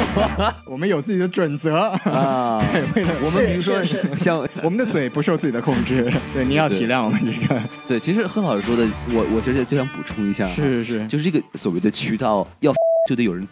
对，那其实这个纪录片第一集就已经说了，这个这个叫 Ambra 的这个女的。都拿到这么确凿的证据，就是会被人诬陷成是个性工作者，没然后这个错这个这么明显的证据就丢掉了。是的，是的要不是这个这个模特儿，这个意大利模特儿，他能想到弄一个脑子考好，能弄个备份，是的，可能这个节目就已经没了。我没我错指没我错指的是这个呃这个播波客兰这个节节目目啊，没我错什么没电台错还会有啊，对不对 啊？对跟对跟我们没关系啊，是什吧？么电台永存啊？对对对对是，，不好意思，何老师，刚才对就迫于形势，我们打断了你啊。 对，那我我说一下，我说一下我的想法吧。 那您您来说吧，对谢对，老其师实其实从另一个角度吧，就因为其实何老师刚才 啊、一直提到了一个词叫“荡妇羞辱”嘛，其实哦我觉得。呃，我们不得不不得不承认啊，这个荡妇羞辱是在这一类的事件中，就是会疯狂出现的一个一个情况。惯用对伎俩，是的，就是受害者一定会受到攻击，这个非常有意思啊。那由由就从这个剧集里面我们可以看除非施害者是个女的啊， 有对你你这个一针见血。哎，嗯是是是，对这个剧集里面，其实最明显的一点，刚才王老师也提到了，就是哪怕证据这么明显，但是呃呃，这个 Amber 这个女模特还是会被污名化。但是对这里面其实有一点，Amber Amber 自己也说了，就是哪怕我是妓女，你们也听到录音了呀，这个事哎情跟我是不是妓女没有关系。是的，对，我觉得其实这个是一个很简单的逻辑道理，就是我我也希望我们电台的观众可以很简单的想明白这个道理，就是当这个事件它本身已经进入一个公共讨论，或者说甚至进入一个司法的程序中的时候，呃。参与者的个人的素质和品德和这个事件本身就已经没有关系了。就像 Amber 说的，就算她是个妓女，她也受到了哈维·文斯坦的侵犯，而且对这个侵犯被录在了这个 tape 上，被录在了这个录录音上面，那就这已经是一个无无可争辩的证据。没错，对，所以说所以说荡妇羞辱这件事情本身是非常有趣的，就是它哪怕对事件本身是没有任何的意义，但是呃，不管是群众也好，或者说是施害者也好，还是非常受用这一个方式，就他们会习惯性的去抹黑。他甚至于会拿荡妇羞辱这东西来阻止你发声。没错，没错，就特别有意思。就比如说我们我们说共性嘛，那在这个呃都美竹事件，就是呃吴亦凡事件里面，我们当然也看到了，当时一个很有争议的点，就是所谓的华语主流媒体们给出的新闻标题都是“女方想红”，都突出了这个点。但我们刚才其实王老师提到的时候，我也说了，她想红跟她受到了侵犯 这件事，这两件事情之间是没有逻辑关系的，就他们对是相互独立的。就我也希望很多我们的呃听众们能在以后判定这类事件的过程中，去思考到这一个层面，就是呃，其实荡妇羞辱这件事情本身是在逻辑上是非常没有意义的，是非常不存不成立的。是，对，我们也希望就是大家在附和，或者说我们经常在网上看到很多啊、呃反转也好啊，或者说是哎去等新的消息啊，等反转啊什么的，其实跟事件本身都没有太大的关系。就是不管受害者他自己的私人品德，就算他真的有问题，我们也不应该把这件事情放在性侵犯这个事情考量中这个等式中去。但是我这个其实啊，我跟您看法有有一点点不一样啊、哎您说想帮帮您补充一下，因为它其实这个性侵犯，它有一个地方很难，对，就是对它的界定很难，就是是比的如说两个人真的发生了性行为，那是否是因为这个这个纪录片里一直在提提到一个就是叫 non-consensual sex，没错对不对没错就是是否是两双方同意的？是的，强奸是另一方面，没错哎因为强奸你可以经过这个肉体的一些检查去看，但是如果是呃两个人他真的就是一个正常的性行为，然后你说哎这个人是吧，他把我没有同意。哎没有是不是没有同意你不好说，没错没错我有如果没有一些录像证据的话。不可能有人去证明你的，对不对？而且对像像一些施呃施害者，他肯定不可能说哈、咱找一公园儿是吧？我强奸你，不可能对吧？是他肯定都是在一个隐秘的角落。哎，正好另哎另外一个电影啊，我们一个今天有爱奇艺的这个注 资是 吗？啊，对就是一个一个不为人知道去进行这些龌龊的勾当，对吧？是那是，你当你想发生的时候，哎，他就可以站在另一个角度说，你看是是他勾引的我，是吧？没错我你情我没愿。错他其实我女朋友跟我吵架呢，对吧？对，这种东西已经很难去界定，是，所以说就是可能也就是我我现在能想到的哈，哎，也就是说，女性可能得多留个心，对吧？比如说你带一些，就很很夸张的说啊，带一些防狼的东西啊，哎带一些什么设备啊，对吧？你可可以以录把它像、录下音来是？吗？哎对吧？当，然了哈，这这对谦儿哥是没效的，人谦儿哥收手机，对吧？ 对 对对对对啊对是对，人家懂，对对是。对，人家内行对啊，对对对，那我们那我们在这个何老师的监督下，这个我我也我也来就回应一下王老师这个刚才的说这个说法，嗯，就是我觉得得两个层面吧，首先就是呃，不管证据是怎么样，这个不归我们看客去管。就是比如说，如果他已经走了司法程序，或者说呃，这已经是一个在审理或者说在判断的这个过程中，这个嗯证据的东西，首先不应该需要受害者去提供，是然后其次也不应该由我们这些看客去去进行判断。哎，对，这个是这个是我我觉得我们作为旁观者的一个基本的呃对自己的定位吧。首是先，对我们不要去判定这件事情它的是非对错，因为像王老师刚才说的，我们没有办法知道这件事情的全貌。对对对，然后另一方面就是说，其实美国早在九十年代的时候就有调查，呃，其实在这个所谓性犯罪的诬报上面，就可能大家都有一种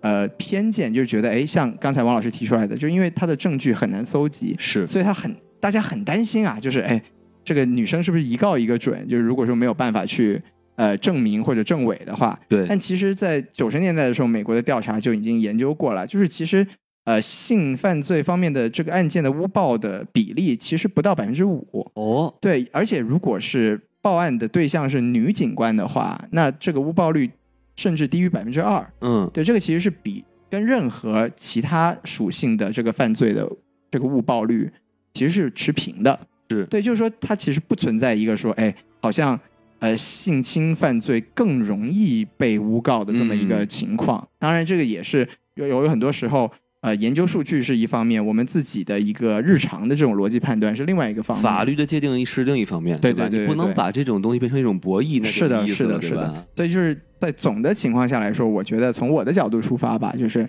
呃，我们作为旁观者，首先呢，就不要去太早的去下自己的结论，或者是说不要去呃根据一些流言啊，或者说是传闻啊，就去做出自己的判断。哎，对，这不是我们应该做的事情。然后另一方面就是，可能对对于我自己来说，我可能会更加愿意把我的信任放在受害者或者说是放在弱者的身上。对对对对对然后，请问我们我们俩讨论完了之后，我们又要听这个、哦，还有一个哎就对是您说说，呃，听人劝。对吧？哎有些人的名声不好啊，你就离他远点 儿，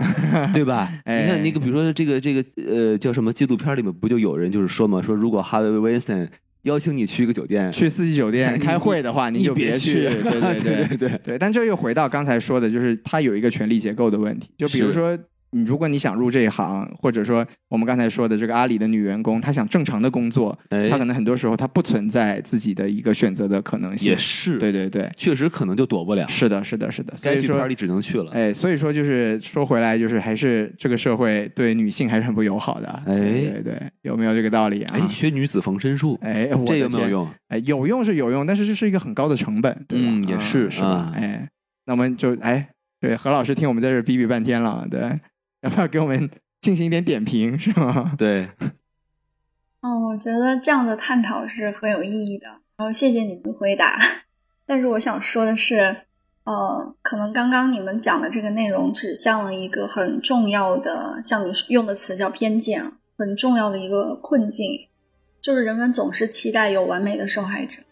这是个可能适用于任何的案件，但是尤其在性暴力的这种事件和案件当中，表现的最为强烈，而它的来源正是来源于我们刚刚所说的，或者大家就是通常会谈论这个叫强奸文化，因为从一开始，呃，即有这种极不平等的地位，导致人们倾向性的会对女性有一些这样的偏见和误解，尤其是对有一些特定形态或者说一些特定样貌的女性更为明显。那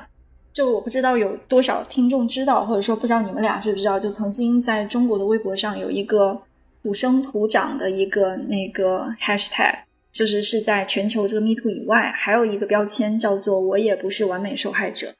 然后在那哇哦个标签下面，其实有大量的网友已经去分享过曾经呃自己受到伤害的这个经历，就是曾经自己是多么的不完美，但是依然是一个受害者。就是没错没错当大量的这样的自述和表达，呃，被聚集在微博这个标签下的时候，你会感到无比的震撼，因为你会发现这跟你年龄、长相、身材、穿着都没有关系，只因为你是你，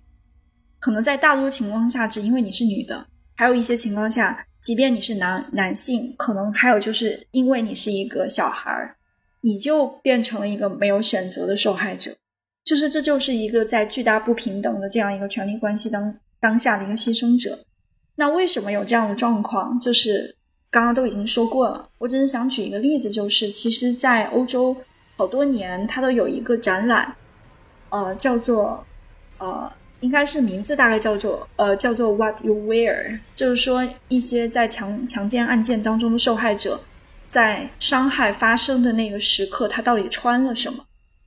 在这是个的展是览的当中，对那个展品大家是可以看到的，就是穿什么的都有。你可能穿了运动衣，穿了很厚的外套，所以这跟大家所想象的，可能是因为你穿着暴露，然后你就成为了受害者这样一种荡妇羞辱的话语是完全相悖的。就事实并不是这样，所以没这错可能呃算是对刚刚王老师说的 那个内容的一个补充吧。然后另外一个是你们俩都有说到，就是关于这个，好像还是王老师说的， 就是我你话比较说多这个王老师女受到了性 批评，哎，不是不是不是，这不是批评，这是探讨。就是你说女性要加强自我保护，然后还有就是呃，特别是针对在这个剧集当中那个华裔助理进行了很强烈的抗争，然后你表达了敬意，我觉得这些就是都无可厚非。但我想要说的是，我觉得光去鼓励女性进行自我保护是远远不够的。或者说，当人们过多的只是对女性说你要做好自我保护，这是一种不太公平的状况。再换一句话来讲，就是我觉得这个根源，这种性教育应该是针对男女双方的，所有人因为可能对在中国这个现实的环境下，我们都知道性教育是极其有限的，有很多很多的问题。这个为什么所谓的性禁忌，然后大家有大量的这样的状况在亲子关系当中是很难拿出来讨论的。可能我们在很小的时候，尤其是 男生，可能你们接触到最早性教育也是从影像影像资源来的，对吧？对。但我要说的是，所谓的性教育不只是让我们知道什么叫性，还有一部分很重要是让我们知道如何要尊重任何一个自己以外的个体。从性的角度来讲，总有一些部分是不可触碰的，你需要征得对方的知情同意。那像你们刚刚讲的，我知道就是强奸的案子是很难去定义的，在很多情况下发生在隐秘的环境，包括现在我们所说的性骚扰，因为是在二零二零年才写入中国的民法典，有一个相对比过去更明晰的一个定义，而且还规范了企业的责任。但是这都远远不够，因为它还是一个很模糊不清的概念，很难像像那个你们刚刚有讨论，就是关于这个取证举证的困难。这个大家可能现在越来越意识到，这是一个非常重要的问题，也是一个巨大的困境。但问题是，无论是男还是女，在想要进行这个性行为的时候，不应该只是去捕捉一个否定的信号，就比如说什么时候对方在说 “no”，我觉得只是去捕捉这个否定的信号是不够的，因为即便是司法机关，你在去取证和检验这个证据的时候，你也只是去捕捉一个所谓的拒绝。其实，在很多时候，在现实那个环境当中，他没有办法做到。我觉得可能更重要的是，无论男女，要接受到的教育是你要去捕捉那个 yes 的信号，就是是否有这个是。如果没有的话，其实你应该默认的是 no 的。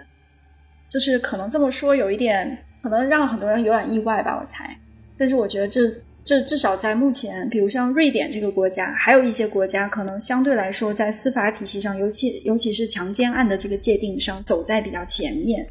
他们现在努力要做的，就是在性同意这件事情上，如何去做到更公正。虽然我们也知道可能没有绝对的公正，但是就是大家都在找这个更大的可能性。嗯是我能我能理解您的意思，但是我还嗯是就是为我刚才说的那个话，我再跟跟您解释一下。你竟然敢！跟老师反驳， 哎，你敢，你竟然敢顶嘴！啊 没有没有没有，这请交流有回应是特别好的事就 情。是法对律啊你说吧，法律是这个道德的底线。没对错不对没错您说的这些就是呃，比如说性教育啊，尊尊重任何一个性别或者不同的个体，它其实是一个道德上定义的东西。是的，它并不是法律上定义的东西。那么，当你看跟一个陌生人去交往，或甚至于是你认识的人交往的话，这个人是什么样的一个人，这个人怎么想，你永远是不会知道的。没错那真的是有那么一天，你们独处的时候，这个人的本性暴露出来的话，那那个时候你就只能真的是靠防身术或者一些呃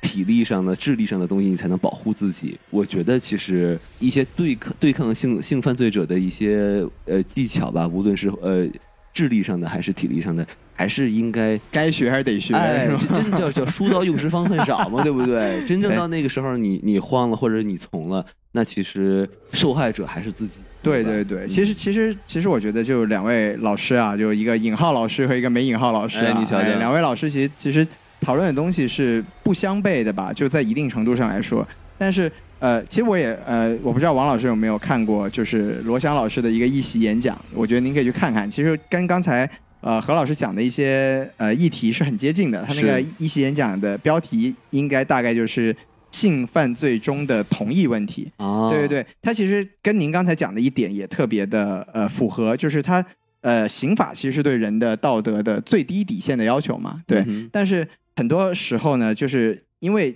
性犯罪它是一个很特殊的犯罪，它在对绝大部分时候都是一性对另一性的压迫，因为对不管是从社会结结构还是生理结构上来说，男性比女性更强，这个是一个客观的存在。哎，对对对，所以就说，呃，不管如何吧，就我们我们作为男生可能会觉得，哎，我们做好自己就已经可以了。嗯但是对于大部分女生来说，她可能有很多潜在的成本，就比如说我们也可能遇到一个呃，在黑暗或者说在私密的情况下暴露自己本性的一个人，嘿嘿嘿那我们作为对抗的这个手段或者说我们的能力，就比一个女性可能要更靠谱一点，因为是可能我们要不然比较强壮，要不然我们呃有其他的不一样的这种跑的比较快，哎，对对对，各方面的吧。啊所以就是女女性她其实有个隐性的成本在这里面。，是所以那如果在这样的情况下，一个合理或者说理想的社会是需要对弱势的一方进行更大层层面上的保护，哎，这个是当然是我们的期望了。对对，然后回到刚才何老师讲的一个事情，就我觉得很有趣，就当时当然也是结合你们两位的讨论，就是呃，也是阿里事件后来的一个呃后续嘛，不是阿里内部有一个支持女性拒绝陪酒，还是支持员工拒绝陪酒的这么一个说法，嗯哼，其实就就特别有意思，就是有点像我们刚才的讨论，就是我们支持这个女性去反抗的这么一个权利，但其实一个更合理的是，我们应该我们我们应该教育男性不要去，或者说教育强者不要去欺凌弱者，教育是男性不要去强奸女性，哎而不是教育女性去保护自己，哎这才是更合理的。就我们放在阿里的那个呃语境下，就是我们应该我们应该拒绝这个这个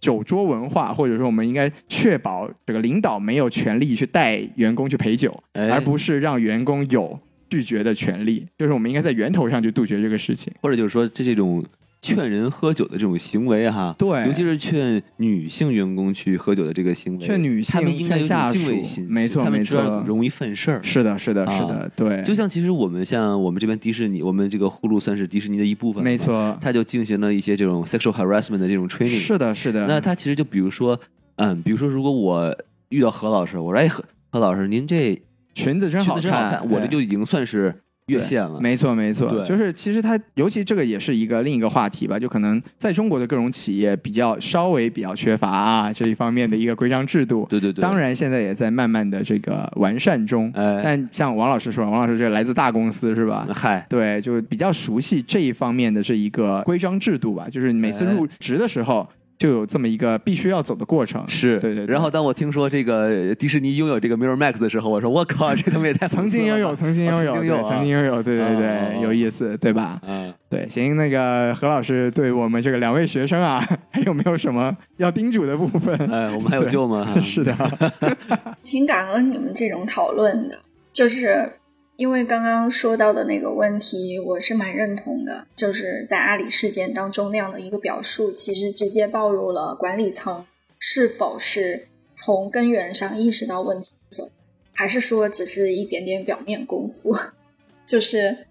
尤其是刚刚那个啊，西多老师和王老师，你们都有提到关于这个职场整个这个体制化的一个问题，就是小到一个入职的培训，可能很重要的就是都要说清楚彼此之间要怎么样才能做到是真正的尊重，大到管理层制定任何的规章制度，包括举报的通道、投诉的方式，还有相关的条例，以及司法层面怎么样能做到真正去保护弱者。哦，还有包括更大文化层面，就是酒桌文化什么的，每一环其实真的都很重要。就像你们说的，呃，我并不是说就是女女性的自我保护不重要，我是想说刚才我说的那个词应该是叫远远不够。所以其实某种意义上，我还挺感谢你提到关于这个防身术啊、防狼啊什么的，因为我觉得，呃，很多男性可能不会在意这样的问题，他不会去想象一个独居的女性怎么样要小心翼翼的去接收外卖，不会去想象我们怎么样平常女生聚在一起可能会去讨论哪一种防狼器的这个品牌可能更加靠谱一点。然后我们到底尝试过用多少方式去在自己的包里放上可以防身的东西？就是这是这都是很细节的内容啦，在日常的环境下可能没有太多，尤其是在过去吧，现在稍微好一点，就因为这样的事件涌现出来，大家可以把它当成话题聚在一起讨论的时候，就意味着它已经不完全隐形。只有当这些问题越来越可见，是不是说这样的讨论多起来，我们才更有可能去找到解决的办法？然后就是，就更早之前啊，就是我记得是西多老师问我的问题啊，就是问这个媒介当中扮演的作用。我是突然联想到一件事情，可能某种程度上可以呼应你们刚刚分享，就是其实在美国有一个呃公司，它是做那个 VR 的产品的，是女性管理者的一个公司，他们创业，然后制作的这种 VR 的眼镜还有那个器材，是专门邀请男性可以戴上它去体验在职场当中被性骚扰的女性的一个真实的身体感受、视觉感受是怎么样。然后我就想说，那这样的媒介或者叫媒体工具，在整个这个反性骚扰、反性暴力的这样一个过程当中，能起到多大的作用？我们现在没有办法按个人角度去妄言， 但是我想说，它很好的呼应了你们刚刚说的整个社会氛围的改变，整个这个文化层面的一些推进，就是我们到底还能做什么，技术可以做什么，媒介可以做什么，就是可能这是一个方向。 嗯，对，其实就是总体来说，就我觉得是一个整个社会的层面上去培养更多的人的一个同理心的这么一个过程。没错，对，那我们呃中也聊了非常多了，然后我想就在最后再讲一个话题，就我们请来了这个电影老师啊，对，哎，然后其实刚才何老师也在这个过程中提到了一些这种呃相关的影视作品，那就呃让您就做一点推荐吧，就是可能您刚才提到了《助理》嘛，对吧？对就其实《助理》也是跟韦恩斯坦事件非常相关的一个一个电影，然后包括您刚才也提到了这个爆炸新闻，然后您您不知道在您那边还有没有一些就是您觉得值得。让就更多男性，或者说更多我们的听众朋友们去观看，然后可以在这一方面有一些更多感悟或者学习的一些参考的一个一个这个啊片单之类的，哎给我们介绍一下啊。是这个谢谢问这个问题，就是呃，我现在能想到的是，就是 Netflix 有一个网剧叫做《Unbelievable》，应该在中文译名叫《不可置信》。对呃这个是一个对我个人影响来讲非常非常大的一个剧集吧，它哦是根据真实案件改编，而这个案件是在二零一五年，呃，发生在西雅图郊区的一个强奸案。呃，但是这只是其中一起，因为它其实是一个连环的强奸犯犯下的案子，它是在跨越了美国的不同州进行犯案的。然后最终这个事情被破案，是两位女警官付出的巨大的努力。是的，嗯，就是呃，最早的时候是二零一五年发表在西雅图的一个新闻杂志上，其实跟这个维恩斯坦这个还有点像，它是一个新闻媒体的报道，然后呃引发了更大的关注，然后改成了剧集。呃，对，这是一个，还有一个是那个可能大家知道那个简·坎平恩，就是呃女导演，她拍过《钢琴课》，但是可能更加鲜为人知的是，她其实还拍过一个在新西兰取景的一个剧集，叫做呃《Top of the Lake》。我我现在有点忘记那个中文译名是什么了，也是一个很短的剧集，大概是也是六集还是八集的样子。呃，我觉得那个也是一个从不同层面去探讨一个呃罪案，就是还蛮重要的一个作品。呃，另外一个我还能想到的是，二零零五年左右，这是美国职场性骚扰最早的一个真实的案件，在九十年代，但是它是在明尼苏达州的矿工女矿工，呃提起的诉讼，呃，然后对基于这个事件改编的一个剧情片叫呃 North Country。我再简单解释一下，大家可能就知道，因为她也是一位女导演。这位导演在最近是刚刚拍了迪士尼版的《花木兰》，哇，然后这这这个片子的中文译名，我印象当中还挺挺好的，叫《绝不让步》。就是未来可以的话，我觉得我有一个片单，就是如果真的有朋友感兴趣，你们可以分享出来。嗯，还有一个是东亚环境下的，是那个李沧东拍的《诗》，其实还有蛮多的，只是说拍的特别好，或者说，呃，在探讨某些问题上，就是值得大家就是仔细研读和观看的，其实可能没有那么多。我就记得之前那一次访谈，可能我们当时有提到的是，呃，叫做《The Tell》信件故事，没错没错，对，去年还出了一个呃英国的也是女性影人的创作的作品，叫《个前程似锦》，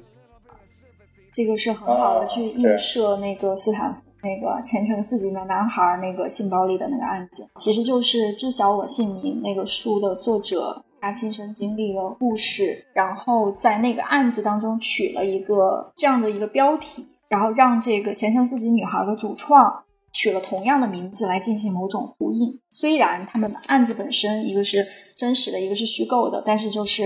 也是一种一种映射吧。非常好，非常好。对我们，我们来，我们来总结一下 啊，就是刚才嗯对刚才呃何老师推荐的几个，一个剧集叫《Unbelievable》，然后哎我查了一下，豆瓣应该是翻译成难以置信啊。哦，对，然后无可另奉告。哎无可哎什么啊没没没没没 没有就就难以置信嗯啊。然后啊，另外一个叫 Top of the Lake，然后我看了豆瓣上的翻译叫《迷糊之巅》啊，就是简·坎皮恩的一个导演的剧集啊，现在已经嗯出到第二季了，应该。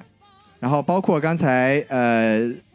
何老师提的这个《木兰》的导演叫尼基卡罗，他导演的那部电影叫做《绝不让步》，然后主演也是我们非常熟悉的查理兹·塞隆，就、哦，对，也是奥斯奥斯卡的这个影后的这个得主啊。是的，是的然，后包括我们之前也提到过的，像《信笺故事啊》之类的，那就我们就之后就希望呃何老师把您这个电影这个教学片单给我们分享一下，然后我们哎也可以跟我们的听友们这个分享一下，对吧？是是是嗯。那我们对其实今天聊的就差不多了。是是是，对。对，感这个我再做一个小小小小总结哈。哎，您说，因为我之前我在呃网上大概搜了一些资料啊，哎就曾经有这么一个人啊，他做了一这么一件事情，他在洛杉矶的这个广告上哈，嗯，发了一个很奇怪，呃，不是洛杉矶的报纸上发了一个很奇怪的广告，哎，上面说如果你是一个强奸犯 啊，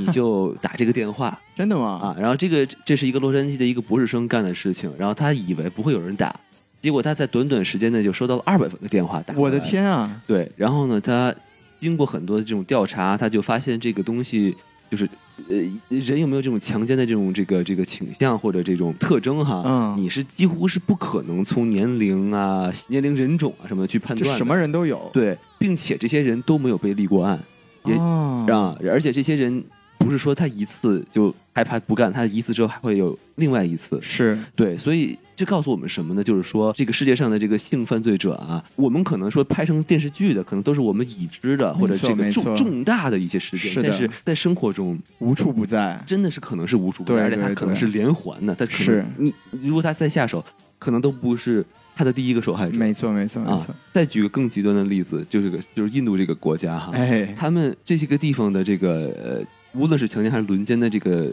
犯罪率高的惊人，是的，而且他们的这种结果，甚至于是一些少女被轮奸致死的这么这么可怕的事非情。常可怕，所以我觉得就是说，希望这个悲剧不要发生在任何一个人的身上。没错呃，如果是你知道有人可能有这种倾向的话，给你个忠告，快跑， 是吧？啊对对，最最简单能做到的保护自己的方式就是远离、快对跑。对当然，我们我们是希望能看到这个，首先这个社会的所谓强奸文化可以烟消云散，没当然这错是一个很长期的过程。啊那我们退一步来说，就是希望这个有更完善的一个反馈机制，或者说有更加。可靠的一个这种，不管是司法也好，或者说这种这种媒介的这个力量也好，可以啊、帮助受害者或者保护这个社会上的弱势群体。对没这错，这是我们今天能得到的一个非常非常呃光明的一个希望吧，对吧？哎嗯，所以感谢这个今天何老师跟我们聊了这么多啊，是的学到了很多的知识谢谢何老师，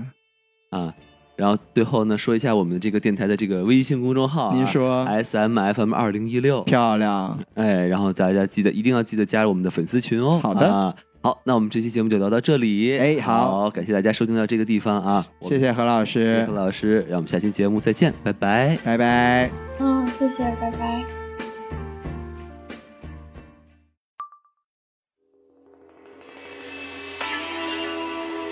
他们说我是这个城邦里最美丽的女人，但我从没想过，想过这会成为我遭遇厄运的理由。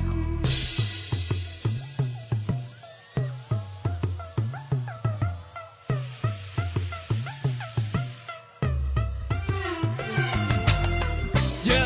他一出现，恐惧之中触电，他的头发摆动，纯洁欲望忽隐忽现。Yeah，她是城邦之中最美的姑娘，最美也就代表最危险，因为男的想法的梦想。哦，这个女人不简单，她可以为我所用，还能解我馋。放手来，那让她来，选个好地方，好地址，身边的拥有她，让她成为我复仇的妻子。Yeah，我看这条件很丑，没法抗拒。我看她假正经是沽名钓誉。白色裙摆，红色 kiss 教育，一个还能压死谁上闹剧，人都觉得该的花，难道真说不好吗？为你呼风唤雨，我知道他也想让拥有他，呵，快让我拥有他。耶，他的意志不积极，他的未来不积极，要比彼此上下永远摆在我俩之秘密。欢迎来到我的庄园，屠杀挣扎的花蝴蝶，定格只需要我一眨眼，欲望交错变成了碎片。没弄傻，太多人想征服他，他的与生俱来魅力让他妖魔化。没弄傻，他们与我合作化，出现了真标的原始罪恶的神话。念你的舌头，冰凉散发的腥气，低俗的赞赏令人作呕，已经听腻。流言山海，老山席间包裹着身体，源源不断的诉说着所谓的真理。他说我的灵魂有很致命的吸引力，他说要我听话乖巧，不要把心紧闭。诅咒会哭泣，无法阻止他及时入侵，令我更无助的是其他人的嫉妒心。Baby，声音拉到最大，用生命衡量价值，难道是在退化？美貌不是我的错，拒绝也不是娇气，我不愿用年轻的自己来做交易。也许急速逃离是我唯一自由的途径。我希望我的每一滴口水都有毒性，拼命的挣脱牢笼，哪怕遍体鳞伤，再无归宿。只无惩罚，该由真正的恶人去背负。